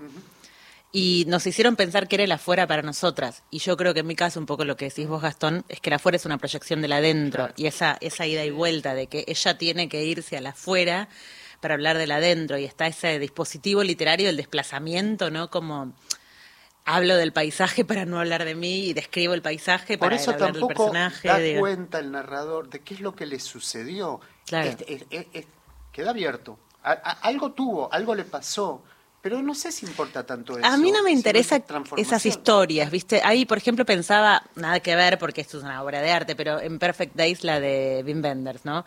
Donde uno no sabe el pasado de ese personaje y por qué terminó haciendo lo que hace. Uno tiene un atisbo cuando viene la hermana con ese, no sé si la vieron, pero... No, la voy a ver Bueno, esta semana. Ah, no, me, bueno, no me la. No te la spoileo, pero No, tiene- no, no, no es el final. A Gastón no le gusta ir al Ah. cine, pero a mí me encanta. Pero tiene un atisbo cuando aparece la hermana en el auto y le dice eso, pero no se sabe. Y a mí me parece interesante que no se sepa, que no se explique, que no se psicoanalice, porque el lector repone. Y creo que a veces favorece la identificación también cuando no se sa- no está encerrada la Y historia. la- además, cada lector Lo repone, repone con lo, lo, que, suyo, lo por suyo. eso. Claro, Sí. por eso. Como que eh, literariamente, narrativamente, me interesan más las historias más abiertas, donde no se cierran, no son tan conclusivas, porque creo que termina pasando que lo que importa no es eso, no la historia. Total. Entonces me, me gustaba más es trabajar una novela así. Me detengo en esa palabra que dijiste que tiene que ver con la transformación del personaje, ¿no? Y en esta transformación está atravesado también por el silencio. Habla mucho la novela de silencio, ¿no? Lo no dicho y también lo dicho con ese silencio. Dice el silencio y los sonidos que son perfectos, el viento, los árboles, cuando los roza el aire, el tac tac del cuchillo picando la cebolla. Uno puede imaginar todas esas escenas que son muy cinematográficas, por cierto, y dice, los objetos que siente que le hablan y ella intenta descifrarlos forman parte de su nueva geografía, ¿no? Esto del, eh, del adentro y el afuera, pensar en ese campo y también en esos sonidos y ese silencio que la atraviesa, eh, con su punto de vista, ahora quiere ver qué pasa con la observación, de aprender. Y también es algo que, que me gustaría detenerme en esto, ¿no? En el silencio y en la observación. Eh, en ese silencio resuenan también las canciones de la infancia, ¿no? El vacío del campo le da tiempo de llenar la cabeza de preguntas. Eh, fue a vaciar, pero no sabe bien de qué, ¿no? Y en esta transformación también de qué manera juega ese silencio y de qué manera juega la observación hacia afuera y hacia adentro. Es que me parece que el, me parece que el campo argentino geográfica, incluso literariamente, incluso imaginariamente, incluso realmente, tenemos una extensión que, que agobia y que no, no es tan fácil encontrar geográficamente esas extensiones. Y si uno de verdad camina por ese espacio, de verdad encuentra el silencio, o sea, de verdad podés encontrar ese momento donde creo que hay una parte de la novela que dice, ella nunca había oído algo semejante, un silencio tan grande que incluso pudiera tapar el resto de los sonidos y hasta escuchar su propio sistema nervioso. O sea, creo que la extensión y el vacío y el silencio y la noche, cuando ni siquiera escuchás animales, ni siquiera escuchás pájaros ni aves, es un montón, es un montón también para la psiquis. A mí me interesaba trabajar la psiquis de un personaje enfrentándose a eso, ¿no? O sea, ¿qué le pasa a cualquier personaje que se enfrenta con esa extensión, con ese silencio? Porque el paisaje es transformador, es agobiante. O sea, obviamente jugaba con esa tradición de cómo esa extensión y el silencio del campo afecta, pero me parece que es un tema para seguir pensando. La extensión también afecta a la página. Un- uno ve cómo está distribuido y ese silencio que vos hablas, Ana, también rodea a este texto que dice, por ejemplo, eh, alguien la podría acompañar en este deshacerse lento del pasado, pero no. Eh, traía un mundo consigo un poco más adelante, ¿no? Pero en determinado momento ese mundo se desmoronó y ella ni siquiera puede pronunciar de qué se quiere escapar. De, esta, de, este rodeado de silencio, pero tampoco el, el lector sabiendo bien qué es lo que... Pero está sucediendo algo. Eso es lo interesante. Sí, a mí me interesaba como proponerle al lector una develación que nunca se va a dar, como darle caramelos, como decir, te voy a, te voy a contar, te voy a contar y nunca se lo cuento, ¿no? Es como que, y genera un poco de tensión narrativa y de expectativa, ay, bueno, me voy a enterar y, que, y llegás al final y dices, ah, no me enteré, pero, pero en el medio, ¿qué pasó? Es un transcurrir de un puro presente. Entonces, a mí me pasó que yo en un momento pensé que era oscura la novelina y mucha gente me dijo, me dio paz cuando la leí. Me llevó al campo, me llevó a ese lugar, que irónicamente yo no viajé para escribirla, yo la escribí en mi casa con 30 libros sobre la mesa, no, no estuve en el campo. O sea, la escribí imaginándola. Sí hay algo visual de imaginarme, después terminé yendo a una residencia en Uruguay un tiempito al campo para terminarla, pero yo ya la tenía escrita. Entonces, me parecía que el efecto que yo quería lograr era alguien que se situara en el presente Eso es y que ese dato la percepción. es, impresionante. Cuando me lo contó Janina, eh, que me dio la novela, me dijo, no, me dice, Nurit nunca fue al campo, ¿no? Y me impresionó, porque por lo general se escribe con la memoria, ¿no? Y acá hay una memoria que no está, digamos, hay una memoria que, digamos, apela a, a la- a una transformación interna, ¿no? Que te lleva al campo, pero en realidad es ot- otro el viaje. Es una memoria escrita, es una memoria de libros que hablaron de eso. Entonces a mí me interesa la literatura que dialoga con el pasado y con la tradición. Bueno, de hecho también cuando uno habla de lo autobiográfico también aparece la ficción, vamos, digo, Sí. eh, estamos en el texto y, Sí, y me sí, parece sí. que ahí está bueno también, ¿no? Sí. Anclar ahí. Sí, sí, a mí me interesaba dialogar con eso, o sea, dialogar con libros que se trasladaron, o sea, hacer esa operación. Pero me parece que es interesante que parezca que sí fui, que cuando la leas alguien dice sí fue, sí, Sí se fue. trasladó, sí vivió esa experiencia, porque me parece que lo interesante también es poner en cuestión el concepto de experi- experiencia, ¿no? ¿Qué es una experiencia? O sea, uno tiene que haber levantado una asada para saber que es pesada o no. ¿La vivió o no? ¿Se la imaginó? Entonces me parece que la imaginación y eso son preguntas que a mí me interpelan también. Ahí hay también algo sobre qué sustancia construir un yo, esto que estamos hablando, ¿no? Dice la, la, eh, la- La narradora. la narradora. Eh, digo, no hay sustancia y tampoco en el recuerdo ni en nada, y está muy bueno eso. Sí, es que creo que también es como hay una trampa en la novela, que es que alguien que necesita ir a, a mirar una naturaleza virgen sin preconceptos y creer que se va a poder olvidar de ese pasado y al revés, la tormenta también, es como que aparecen los, los recuerdos todo el tiempo como una construcción y, y se le aparecen y a la vez se superponen con el canto de las aves y con mirar una hora una hoja y obsesionarse con el verde y cómo cambian los colores. Entonces es un oscilar en ese puro presente y en esos recuerdos y en el medio es solamente un estar. Y me parecía interesante trabajar narrativamente un estar ahí. Como un devenir, un puro presente, un devenir, que es difícil para Eh, cualquier sí. ser humano, digamos, ese estado, ¿no? De, de De solo anclar presente. en el presente. Sí, de anclar. Y sí, además, a mí me parece interesante, por ejemplo, el personaje vieron que planta zanahorias y no planta otra cosa. Y en realidad es como una especie de chiste, guiño, porque las zanahorias es el futuro, ¿no? ¿Viste cuando decís, ay, me llevo la zanahoria, persigo una zanahoria? Y es como planta algo de un futuro, pero... Es verdad, cierto, Que sí. no salen Es un todo guiño, bien, claro, no Sí. le salen, pero es como si su futuro estuviese suspendido también mientras ella siembra zanahorias, que supuestamente es lo que le va a dar esa guía.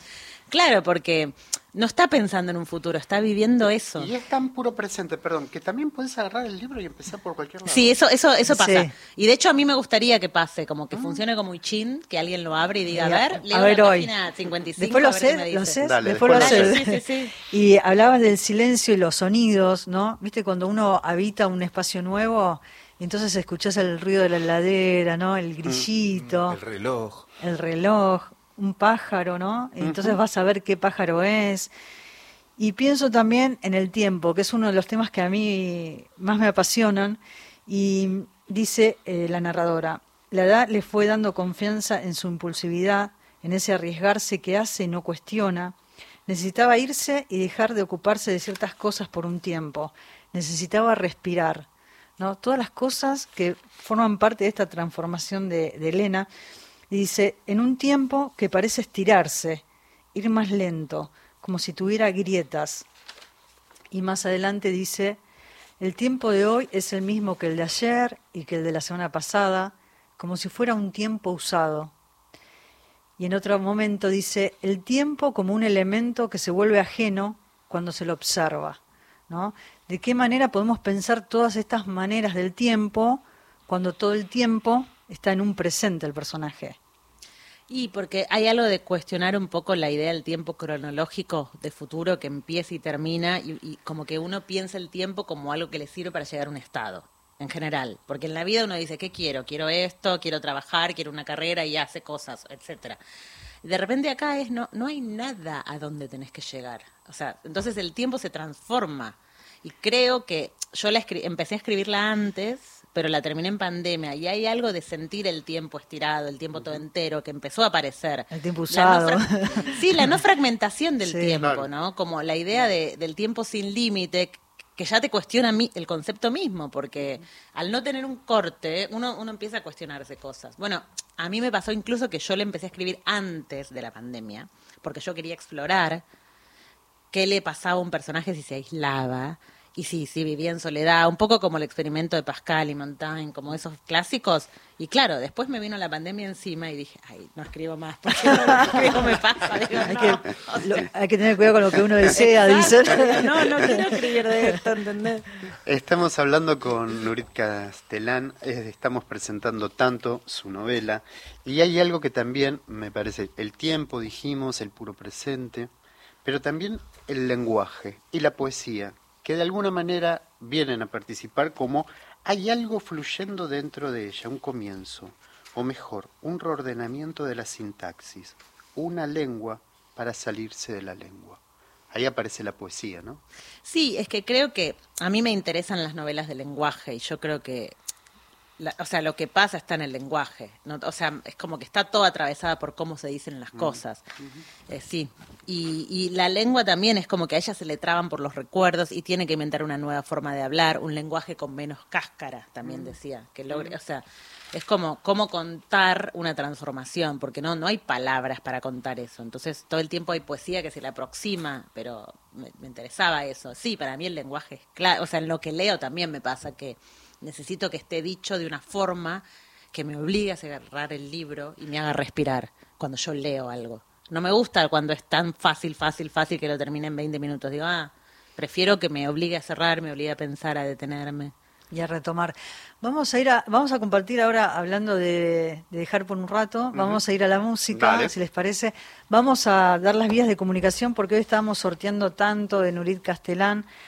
Vamos a hablar también de Japón. Me acuerdo de cuando le mandé una foto a Yanina, que yo estaba en diciembre en Las Gaviotas y le mandé una foto, que este- le, le dije, mira, estoy leyendo tanto, que ella me lo había dado. Yanina estaba en Japón. Mirá.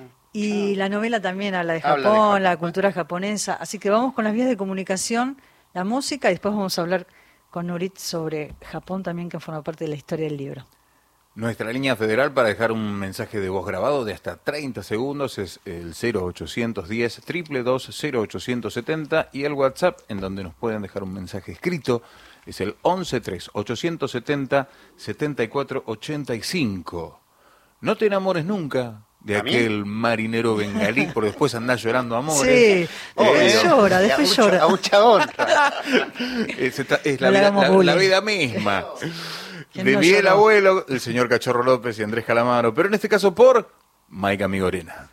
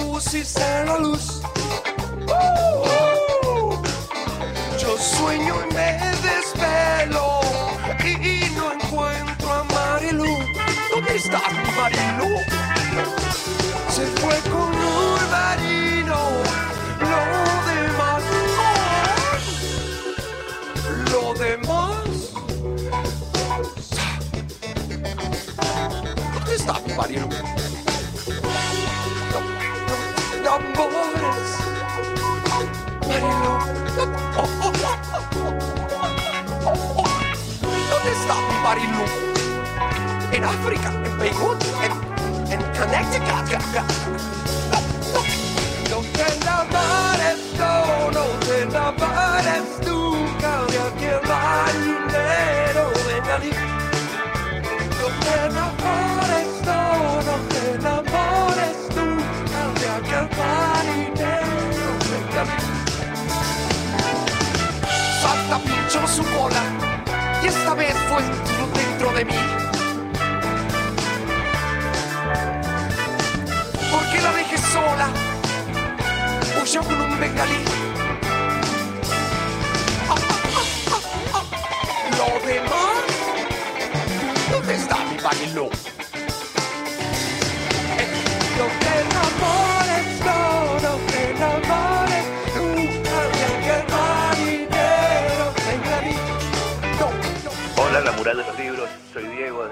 Mendoza.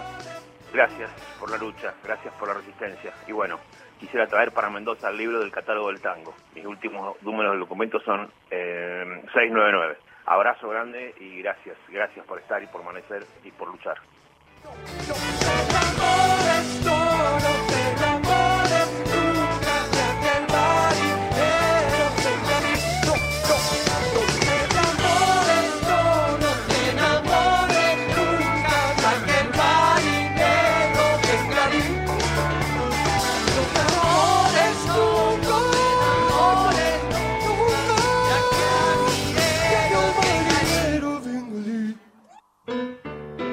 22 años de literatura en la radio. La muralla y los libros. Con Ana da Costa y Gastón Francese. Ahí estamos. Seguimos en la muralla, llegan mensajes. Mensajes que han llegado durante esta hora. Quiero participar del sorteo. Soy Esther DNI 283 de Villa del Parque. Buen día, Ana Gastón, Cristian y equipo. Escuchando desde temprano, disfrutando de la poesía de la autora barilochense. Gracias, buen fin de semana. Mm. Ángel, desde el Nogalito, departamento de Lules, en Tucumán. Graciela Cross, se está refiriendo a Graciela Cross. Exactamente. Bueno, gente que eh, solamente manda su DNI, pero no su nombre completo, y ahí estamos complicados. Qué bueno que difundan estos eh, hermosos y tan maravillosos libros sobre el campo. Personalmente, desde adolescente mi deseo era vivir en las Pampas. Hola, buen día nacional, el mismo oyente, un parrafito anterior, participo del sorteo del libro de hoy. Eh, Andrea Noé, 698 su DNI. Quiero tanto, es uno de los mensajes que estábamos viendo recién con, con- con la propia invitada Sí. y su autora, y deja también sus últimos tres del DNI, eh, la oyente. Qué lindo queda ahí, quiero tanto.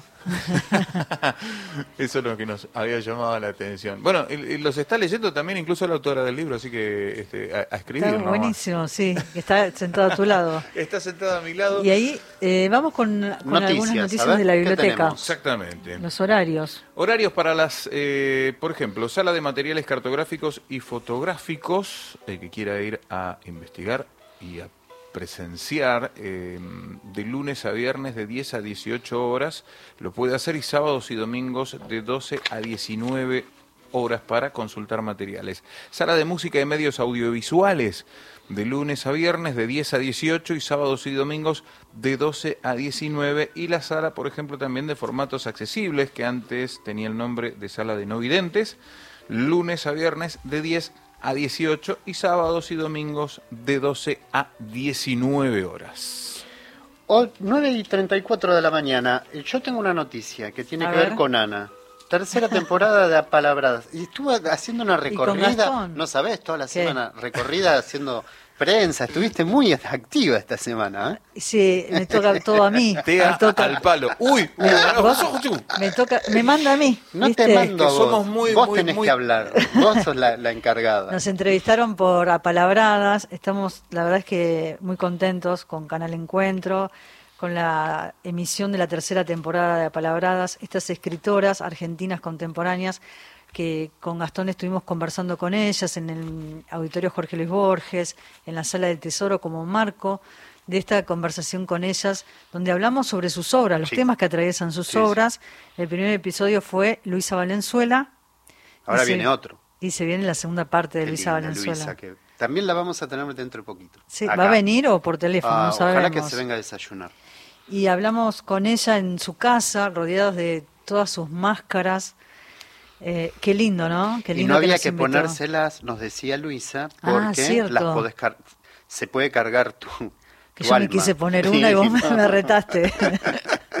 A ver si te carga. bueno, el lunes, el próximo lunes eh, 26 de febrero a las 21.30 horas se va a emitir por la pantalla de Canal Encuentro el segundo episodio, Luisa Valenzuela, parte 2, y se repite durante la semana. Hay algunos horarios que es para quienes sufren de insomnio, No, les viene bien Sí. para dormir tranquilitos. porque el martes lo van a pasar a las dos y media de la mañana. Justo. Los miércoles es para quienes se levantan temprano como yo y como vos y como nuestro productor también. El miércoles ocho y media de la mañana, el jueves a las 14.30 horas, el viernes 18.30 horas y los sábados a las tres y media de la mañana. Pero arranquen el lunes, Arranquen 21 a el 30, lunes. que lo agarran justo. Sí. Así que bueno, apalabradas, tercera temporada, episodio 2, Luisa, nuestra querida y amada Luisa Valenzuela. Em, y ahí recorremos, bueno, la obra de ella Total. y todos los temas que recorren su obra. Seguimos conversando con Nurit Castellán sobre la novela Tanto. Yo hablaba de Japón. También en la novela hay una cadencia, ¿no? un ritmo, una música que me lleva, me llevó, ¿sabes qué? Cuando hablaba del campo, a esa primera frase de la China Iron, Mm, ¿no? De Gabriela Cabezón Cámara. ese campo luminoso. ¿te Ese acordás? campo luminoso, hermosa frase y que incluso Gabriela Cabezón Cámara nos contó, ¿no? De esa llegada en micro con Selva Armada Mm. a un festival, creo que era el Festival Pan, que estaban viajando y cuando llegó le impactó ese cielo luminoso de la Pampa.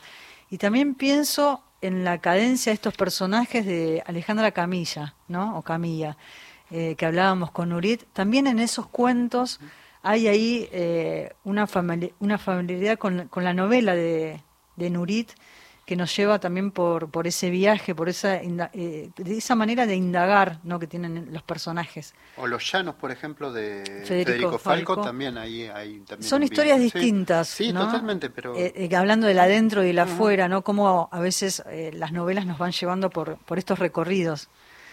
Eh, y pienso también en Japón, de qué manera aparece Japón en tanto, porque hay un momento que dice las fotos, la almohada rellena de hojas de té verde y paja molida, lo había leído en un libro sobre el cuerpo en la cultura japonesa, nos cuenta Elena, la narradora. Y después en otro momento dice, en Japón comparan la belleza de un teorema con un haiku. En Japón el vacío no es una ausencia, sino una apertura, una respiración que resignifica las partes, una sumisión en un estado contemplativo para poder apreciar la expansión del espacio y del tiempo. Otra vez nos habla del tiempo y de, este tiempo expandido, ¿no? En Japón existe la costumbre de que lo usado puede ser bello.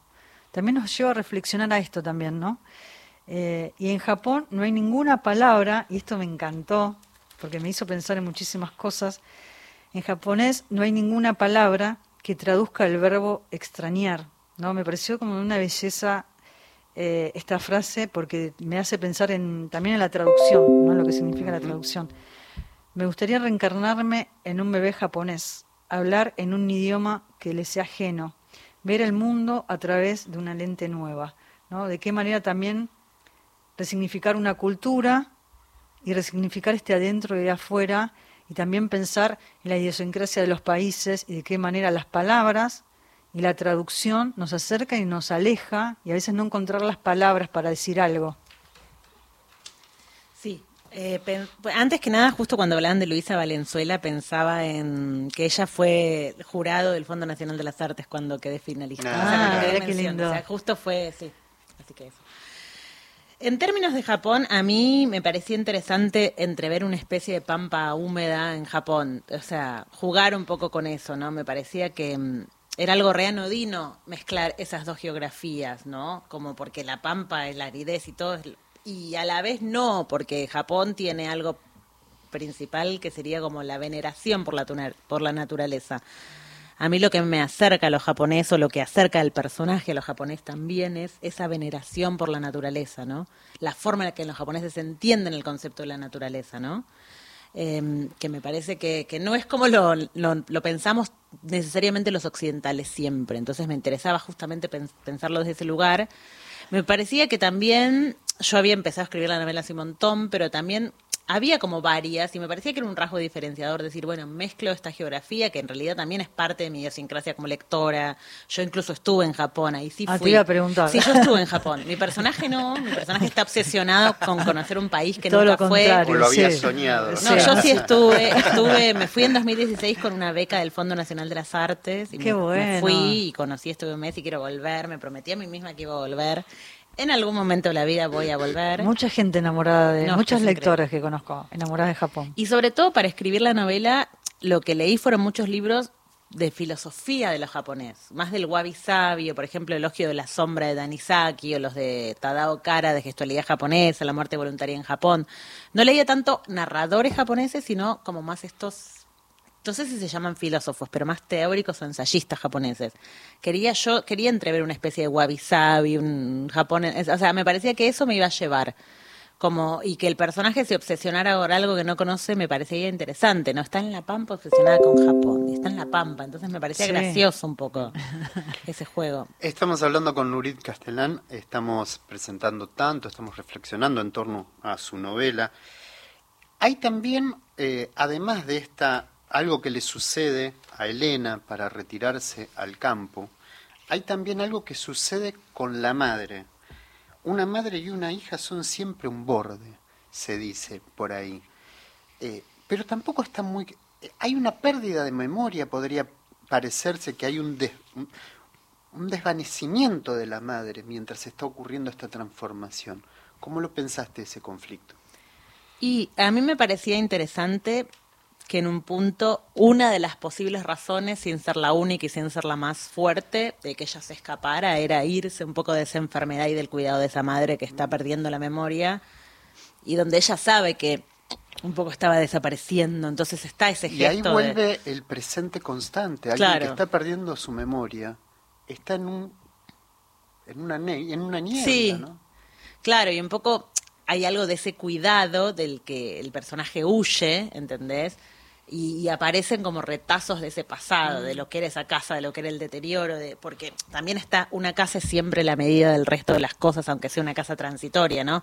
O sea, lo que ella sea, lo que para ella es esa nueva casa en el campo, más allá de que sea rústica, más allá de esto, y de repente va a ser un hogar, o no lo va a ser, es como y donde el, la casa de su madre que se deterioraba. Entonces también hay un juego con el, el espacio, con las habitaciones, con lo que es habitar un lugar, ¿entendés? Y con lo que es olvidarse. A mí la memoria siempre me interesó como tema para escribir. Me parece que es esta cosa del capricho, ¿no? ¿Por qué uno se acuerda de algunas cosas y no de otras? ¿Qué, qué, qué, qué hace? ¿Y cómo las recuerda? ¿Y cómo? de qué modo, no? Sí, pero además esa, esa operación que hace la memoria de que uno recuerde cosas y otras no. Y, y es maravilloso, porque uno, uno de verdad no entiende. O sea, digo, no sé, suponete de acá a 10 años, se van a acordar de algunos autores que vinieron y de otros no. ¿Por qué? Porque es así, es un capricho. Y la estructura de ficción que tiene también la memoria. Claro, y después lo que uno inventa y lo que uno se lo cuenta distinto, lo imagina distinto. Entonces me parece que eso es re interesante para ¿Se lo atribuís solo al capricho? No, pero hay algo de un misterio de por qué pasa eso. Yo creo que hay algo del misterio en la Sí. memoria y algo de lo inmanejable que nos excede. No sé si es solo un capricho, pero de verdad no se puede controlar que se va a acordar uno. Y a veces uno recuerda algo que lo tenía completamente olvidado Total. y por la magia de alguna situación, alguna palabra, un objeto, un olor, ¿no? Que también habla esto la novela. Sí. De la, de la memoria de los olores. Sí, la que la recuerda a la infancia, ¿no? Eso es genial, sí. Sí, sí, sí, como que decía que la cebolla frita le hace acordar a la abuela. A la Bueno, abuela, una tradición, pero sí, es como hay algo de eso, que creo que a uno le pasa eso, porque Sí. uno está acostumbrado a la memoria de los hechos. Pero cuando es de una música o de un olor, Es de repente sí. yo estaba, o sea, te pones a llorar a veces porque Es escuchaste una impresionante. canción que escuchaste en tu infancia y te trajo todo. Sí, a mí me pasa, voy a hacer ahí un- una, una referencia, vamos. pero, pero tiene que ver con lo que está contando. A mí me pasa cada vez que voy a Mar del Plata Claro. y paso por caminando con mis primos por el balneario Alfonsina, el olor de esa cocina del restaurante me recuerda al olor de la cocina del restaurante de mi infancia, que mi, mi mamá atendía un Claro. restaurante ahí en la playa Guillermo. ¿no? Y, y nosotros éramos chicos y me acuerdo cada vez que entraba a ese restaurante, Y es el mismo remite, olor, o sea, lo tengo registrado como bueno. Eh, esas cosas que nos que nos remiten a la infancia, ¿no? Los olores o los colores o alguna situación en, en particular, ¿no? Algún momento. Eh, y hablabas de la memoria, ¿no? En esa esa memoria también que indaga en la intimidad del amor, ¿no? Cómo se construye esa intimidad, dice, ¿a dónde van los restos del amor? ¿No? Porque ahí también aparece un vecino con un perro. Eh, también hay un transitar por ahí. Sí, a mí en la novela me parecía, porque mucha gente amó que el vecino desapareciera y mucha gente me lo criticó, ¿no? Porque en la novela aparece y se va. juega un poco con que vamos a hacer una novela de amor y aparece Sí. un vecino, que es el contraste de ella, que es bien rural, que ella es súper urbana. Y acá se enamoran. Y sí, está la historia y está el contraste y de repente ella lo deja de ver sin explicación alguna. Porque narrativamente yo necesitaba que él desapareciera. Lo expulsa, lo expulsa. Yo necesitaba que narrativamente la- él desapareciera porque ella tenía que estar sola en ese campo y tenía que enfrentarse con la soledad. Porque la novela también trabaja qué es la soledad. ¿Hay soledad o en realidad están todos los recuerdos atrás o está todo su pasado encima y nunca hay soledad? Pero a mí me interesaba que pareciera que iba a ir para un lado y después no. Porque no quería que sea una novela tradicional de amor. Sí. ¿Entendés? Como que entonces él aparece y ella no, no, chau, chau, ya fue. Ya está. Y me gusta la cosa intempestiva de que no haya explicación de por qué lo deja No, de nada, ver. Tampoco lo totalmente. entendés, ni por qué lo ve ni por qué lo deja de ver. Y vos decís, ¿pero qué pasó acá? ¿Entendés? Sí, un poco es el, el recorrido de toda la novela, ¿no? Hay que pedirle que nos lea, ¿eh? No Sí. te olvides. yo, yo le quiero hacer una pregunta más Sí, y quiero obvio. hablar también de, Porque venimos, claro, de, de de- excursiones, Sí. ¿no? de la editorial y también Y de la mi casa, librería. la librería, que por ahí encontré libros de la Biblioteca Nacional, que es una de las editoriales que forman parte del catálogo de em, la librería Mi Casa. Te, te hago esta última pregunta relacionada con tanto, hay mucho para hablar.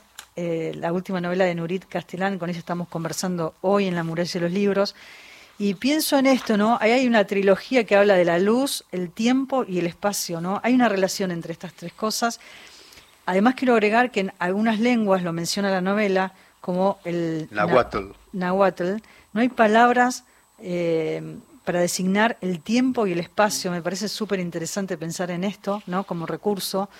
También eh, hablaba de esta trilogía y pienso que el tiempo, la soledad, la lengua, la memoria y los recuerdos, ¿no? Dice, todo está en un continuo flujo, ¿no? Este, eh, eh, de un modo que eh, de alguna forma conserva una forma constante y a la vez quieta, ¿no? Me gusta pensarlo también como este, este momento que fluye, ¿no? Una forma que es con- constante, pero también es quieto para El adentro y el detenernos. afuera, ¿ves? Ese movimiento. Sí, bueno, eh, yo creo que hay algo que a mí me fascina en la radio, que es lo fantasmático, que es que uno nunca sabe quién está escuchando, quién escucha y quién Sí. no, pero lo que les podría decir, es raro que uno hable de sí mismo, ¿no? Pero a los lectores que no me conocen están escuchando sobre el libro, que hay como una especie de búsqueda interior del personaje, entonces es como que por ahí, si, si, si van a leer la novela, es como es encontrar en un personaje que se está buscando a sí mismo y a la vez se da cuenta que no hay búsqueda posible, ¿no? Es esa paradoja.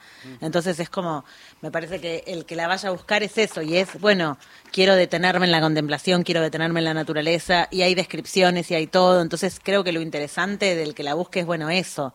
Pero es alguien que en realidad está perdida y, y se jacta de ese perderse. Entonces se- lo atraviesa. O sea, es como que me parecía interesante que, que pasara eso, ¿no? Como que por ahí, el que le, pa- le pasa eso, bueno, busque la novela de repente. Sí. Vamos a compartir un tema musical. Se viene el sorteo Ya y viene en los últimos ella. minutos nos va a leer Nurit y vamos a hablar brevemente entonces de la editorial de excursiones. Me trajiste dos libros. Sí, uno, de- uno que habla del campo. Mira, acá me los pasa. A ver, me lo alcanzás, Pablo, gracias. El nacimiento de la literatura argentina de Carlos Gamerro es Mm. parte del catálogo de la editorial Excursiones y Ezequiel Alemián Impresiones. Y también hay un libro de Roncino sobre el campo, ¿no lo encontraste? Bueno, ya lo vamos a tener. Hay que, Pero a Carlos vamos- Gamerro también hay que, con- Va- hay que vamos a hacer- para que de- venga Después a vamos charlar. a, a- a invitarte otro día y hablamos sobre la editorial puntualmente. Vamos a la música. Quedan pocos minutos para el sorteo del libro de Tanto y del libro catálogo de tango. Así es. Bueno, ahora vamos a sortear, pero primero vamos a escuchar la Verónica de Fito Páez por Juan Ingaramo. En La Muralla y los libros para todo el país. Portugal. Eso no estaba en su plan.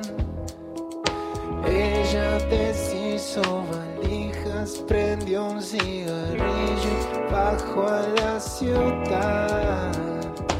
Roma no estaba tan mal, debo admitir nada mal. Algo mantiene el hechizo, pensó y se dejó llevar por un tipo que bajaba solo por la calle del Calvario. Plano secuencia real, solo debo caminar. Si algo estaba seguro era que su Verónica no iba a llorar. Tarde de crucifixión claman al Hijo de Dios. Guarda bolso amarillo y se tira al sol. A bailar.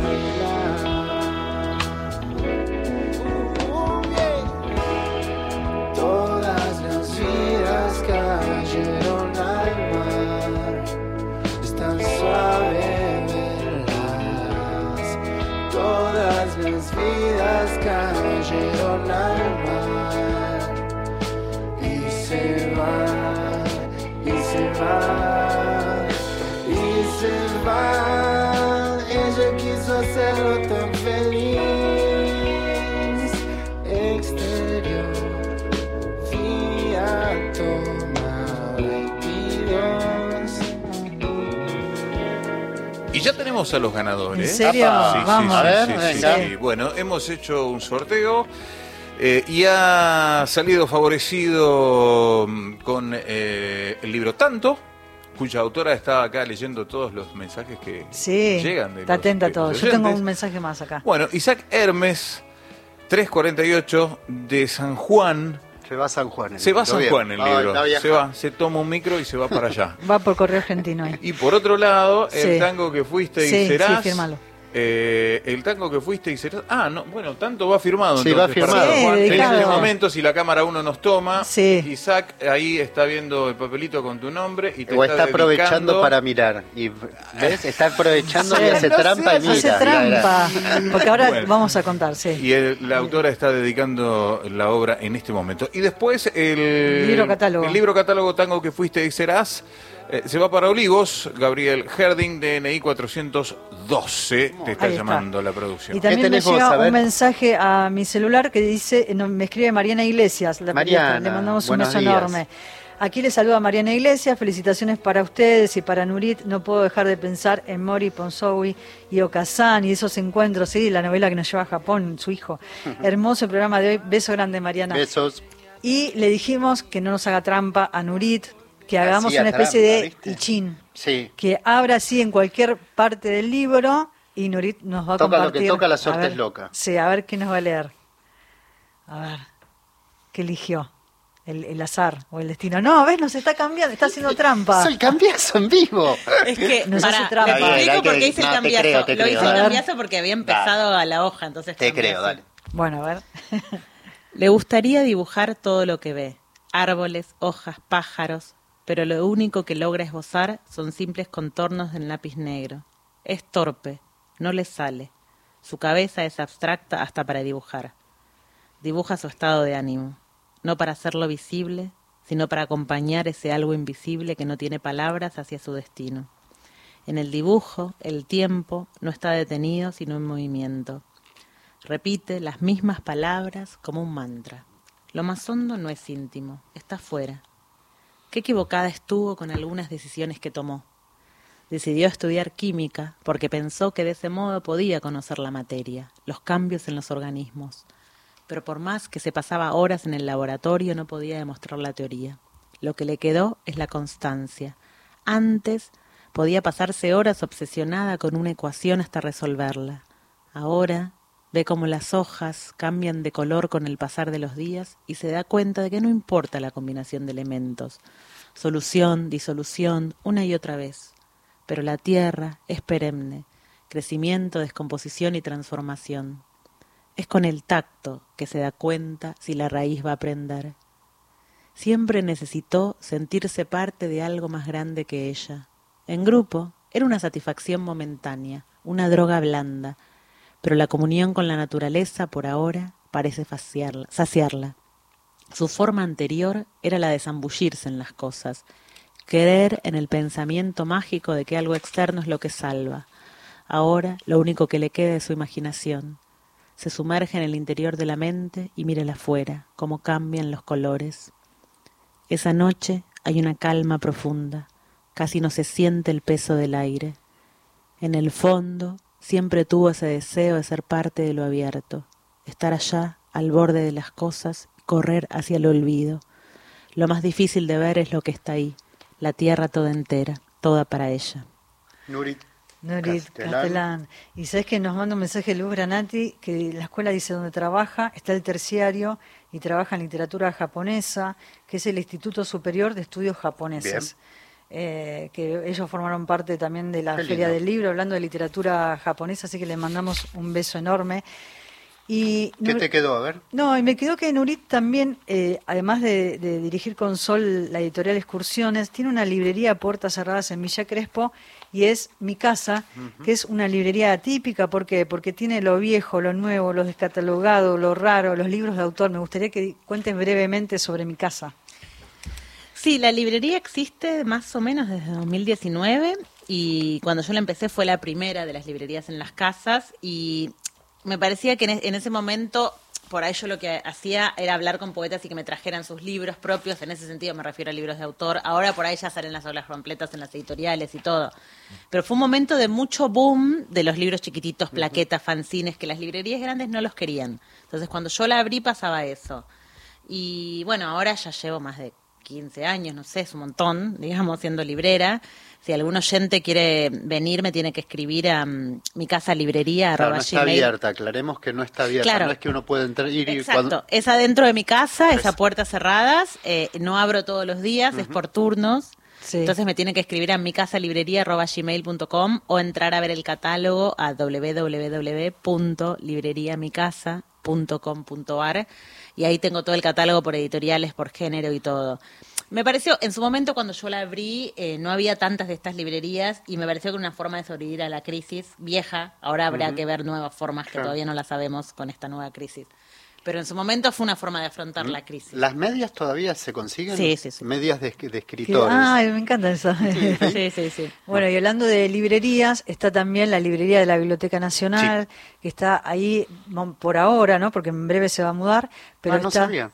Sí, ojalá que pronto Ojalá, suceda. qué lindo. Se llama la librería y eh, está en todo el catálogo de la Biblioteca Nacional en Las Heras y Agüero, lo que es el apeadero Víctor Gombrowicz. ¿No? Ahí están nuestros compañeros que están vendiendo todos los libros del catálogo de la biblioteca. hay, hay muchas cosas que valen la pena, pero tremenda. ¿eh? Y es- son libros accesibles. sobre Así es, sobre todo. Y parte de esos libros también están en, en mi casa, en tu casa. ¿No, Nurit? Bueno, llegamos al final del programa. Hemos ¿Nos llegado al vamos? final, sí, eso es lo que dice la hoja en la rutina. ¿Tenemos top? Eh, ¿O seguimos ahí un poco más? llegaron algunos ¿Seguimos una mensajes? Han llegado mensajes. Bueno, a- a Hermes le agradece el hecho de que está escuchando. Hermes, y, eh, Ah, Hermes, el ganador del libro Sí. Tanto, eh, Sí. cuya autora acaba recién de. Este, Firmárselo. de firmárselo. Gracias, un abrazo a la autora. Un gran abrazo para todos. Gran abrazo, dice Hermes, contentísimo de. Eh, ¿Cuándo le llega aproximadamente un Y- libro que Son se unos envía? días, porque es por No, correo. diez, un- Cinco días dice que Sí. ¿Cinco? ¿Cinco días nomás? Sí, sí, Muy más o bien. menos. Bueno, eh, mensaje. Cuando Cristian quiere, ¿no? No, Llevarlo. no, el lunes ya se ocupa. Ángel de Puerto Iguazú escuchando, nos siguen enviando mensajes. Buen día, qué lindo escucharlos. Quiero quiero ganar tanto, tanto, decía un oyente que ya, bueno, obviamente. Bueno, teníamos eh, uno solo. Claro, teníamos uno. bu- Buen día, me interesa el libro catálogo. eh, soy Carlos Gustavo. Bueno, más oyentes que se han comunicado, tanto de, por ejemplo, qué bueno que difundan estos hermosos y tan valiosos libros sobre el campo. Nos vamos, ¿eh? ¿Nos Gracias a despedimos? todos. Los vamos. Nos vamos. Nos vamos. Trae el libro de tu Trae papá. el libro, ¿eh? Lo, lo Sí. Traigo, lo prometo. Cristian Dale. Blanco en la coordinación de aire, hoy Diego Girau en la operación técnica, gracias Diego. Gracias, Diego. Pablo Navarro en la locución, Gastón Francese, Buena semana. Ana da Costa quien les habla. Gracias Nurit, un placer Gracias enorme. por la invitación. Un placer abrazo. Nos despedimos a todos, que tengan una muy pero muy buena semana, a disfrutar de este fin de semana. Chao, nos vemos el próximo sábado.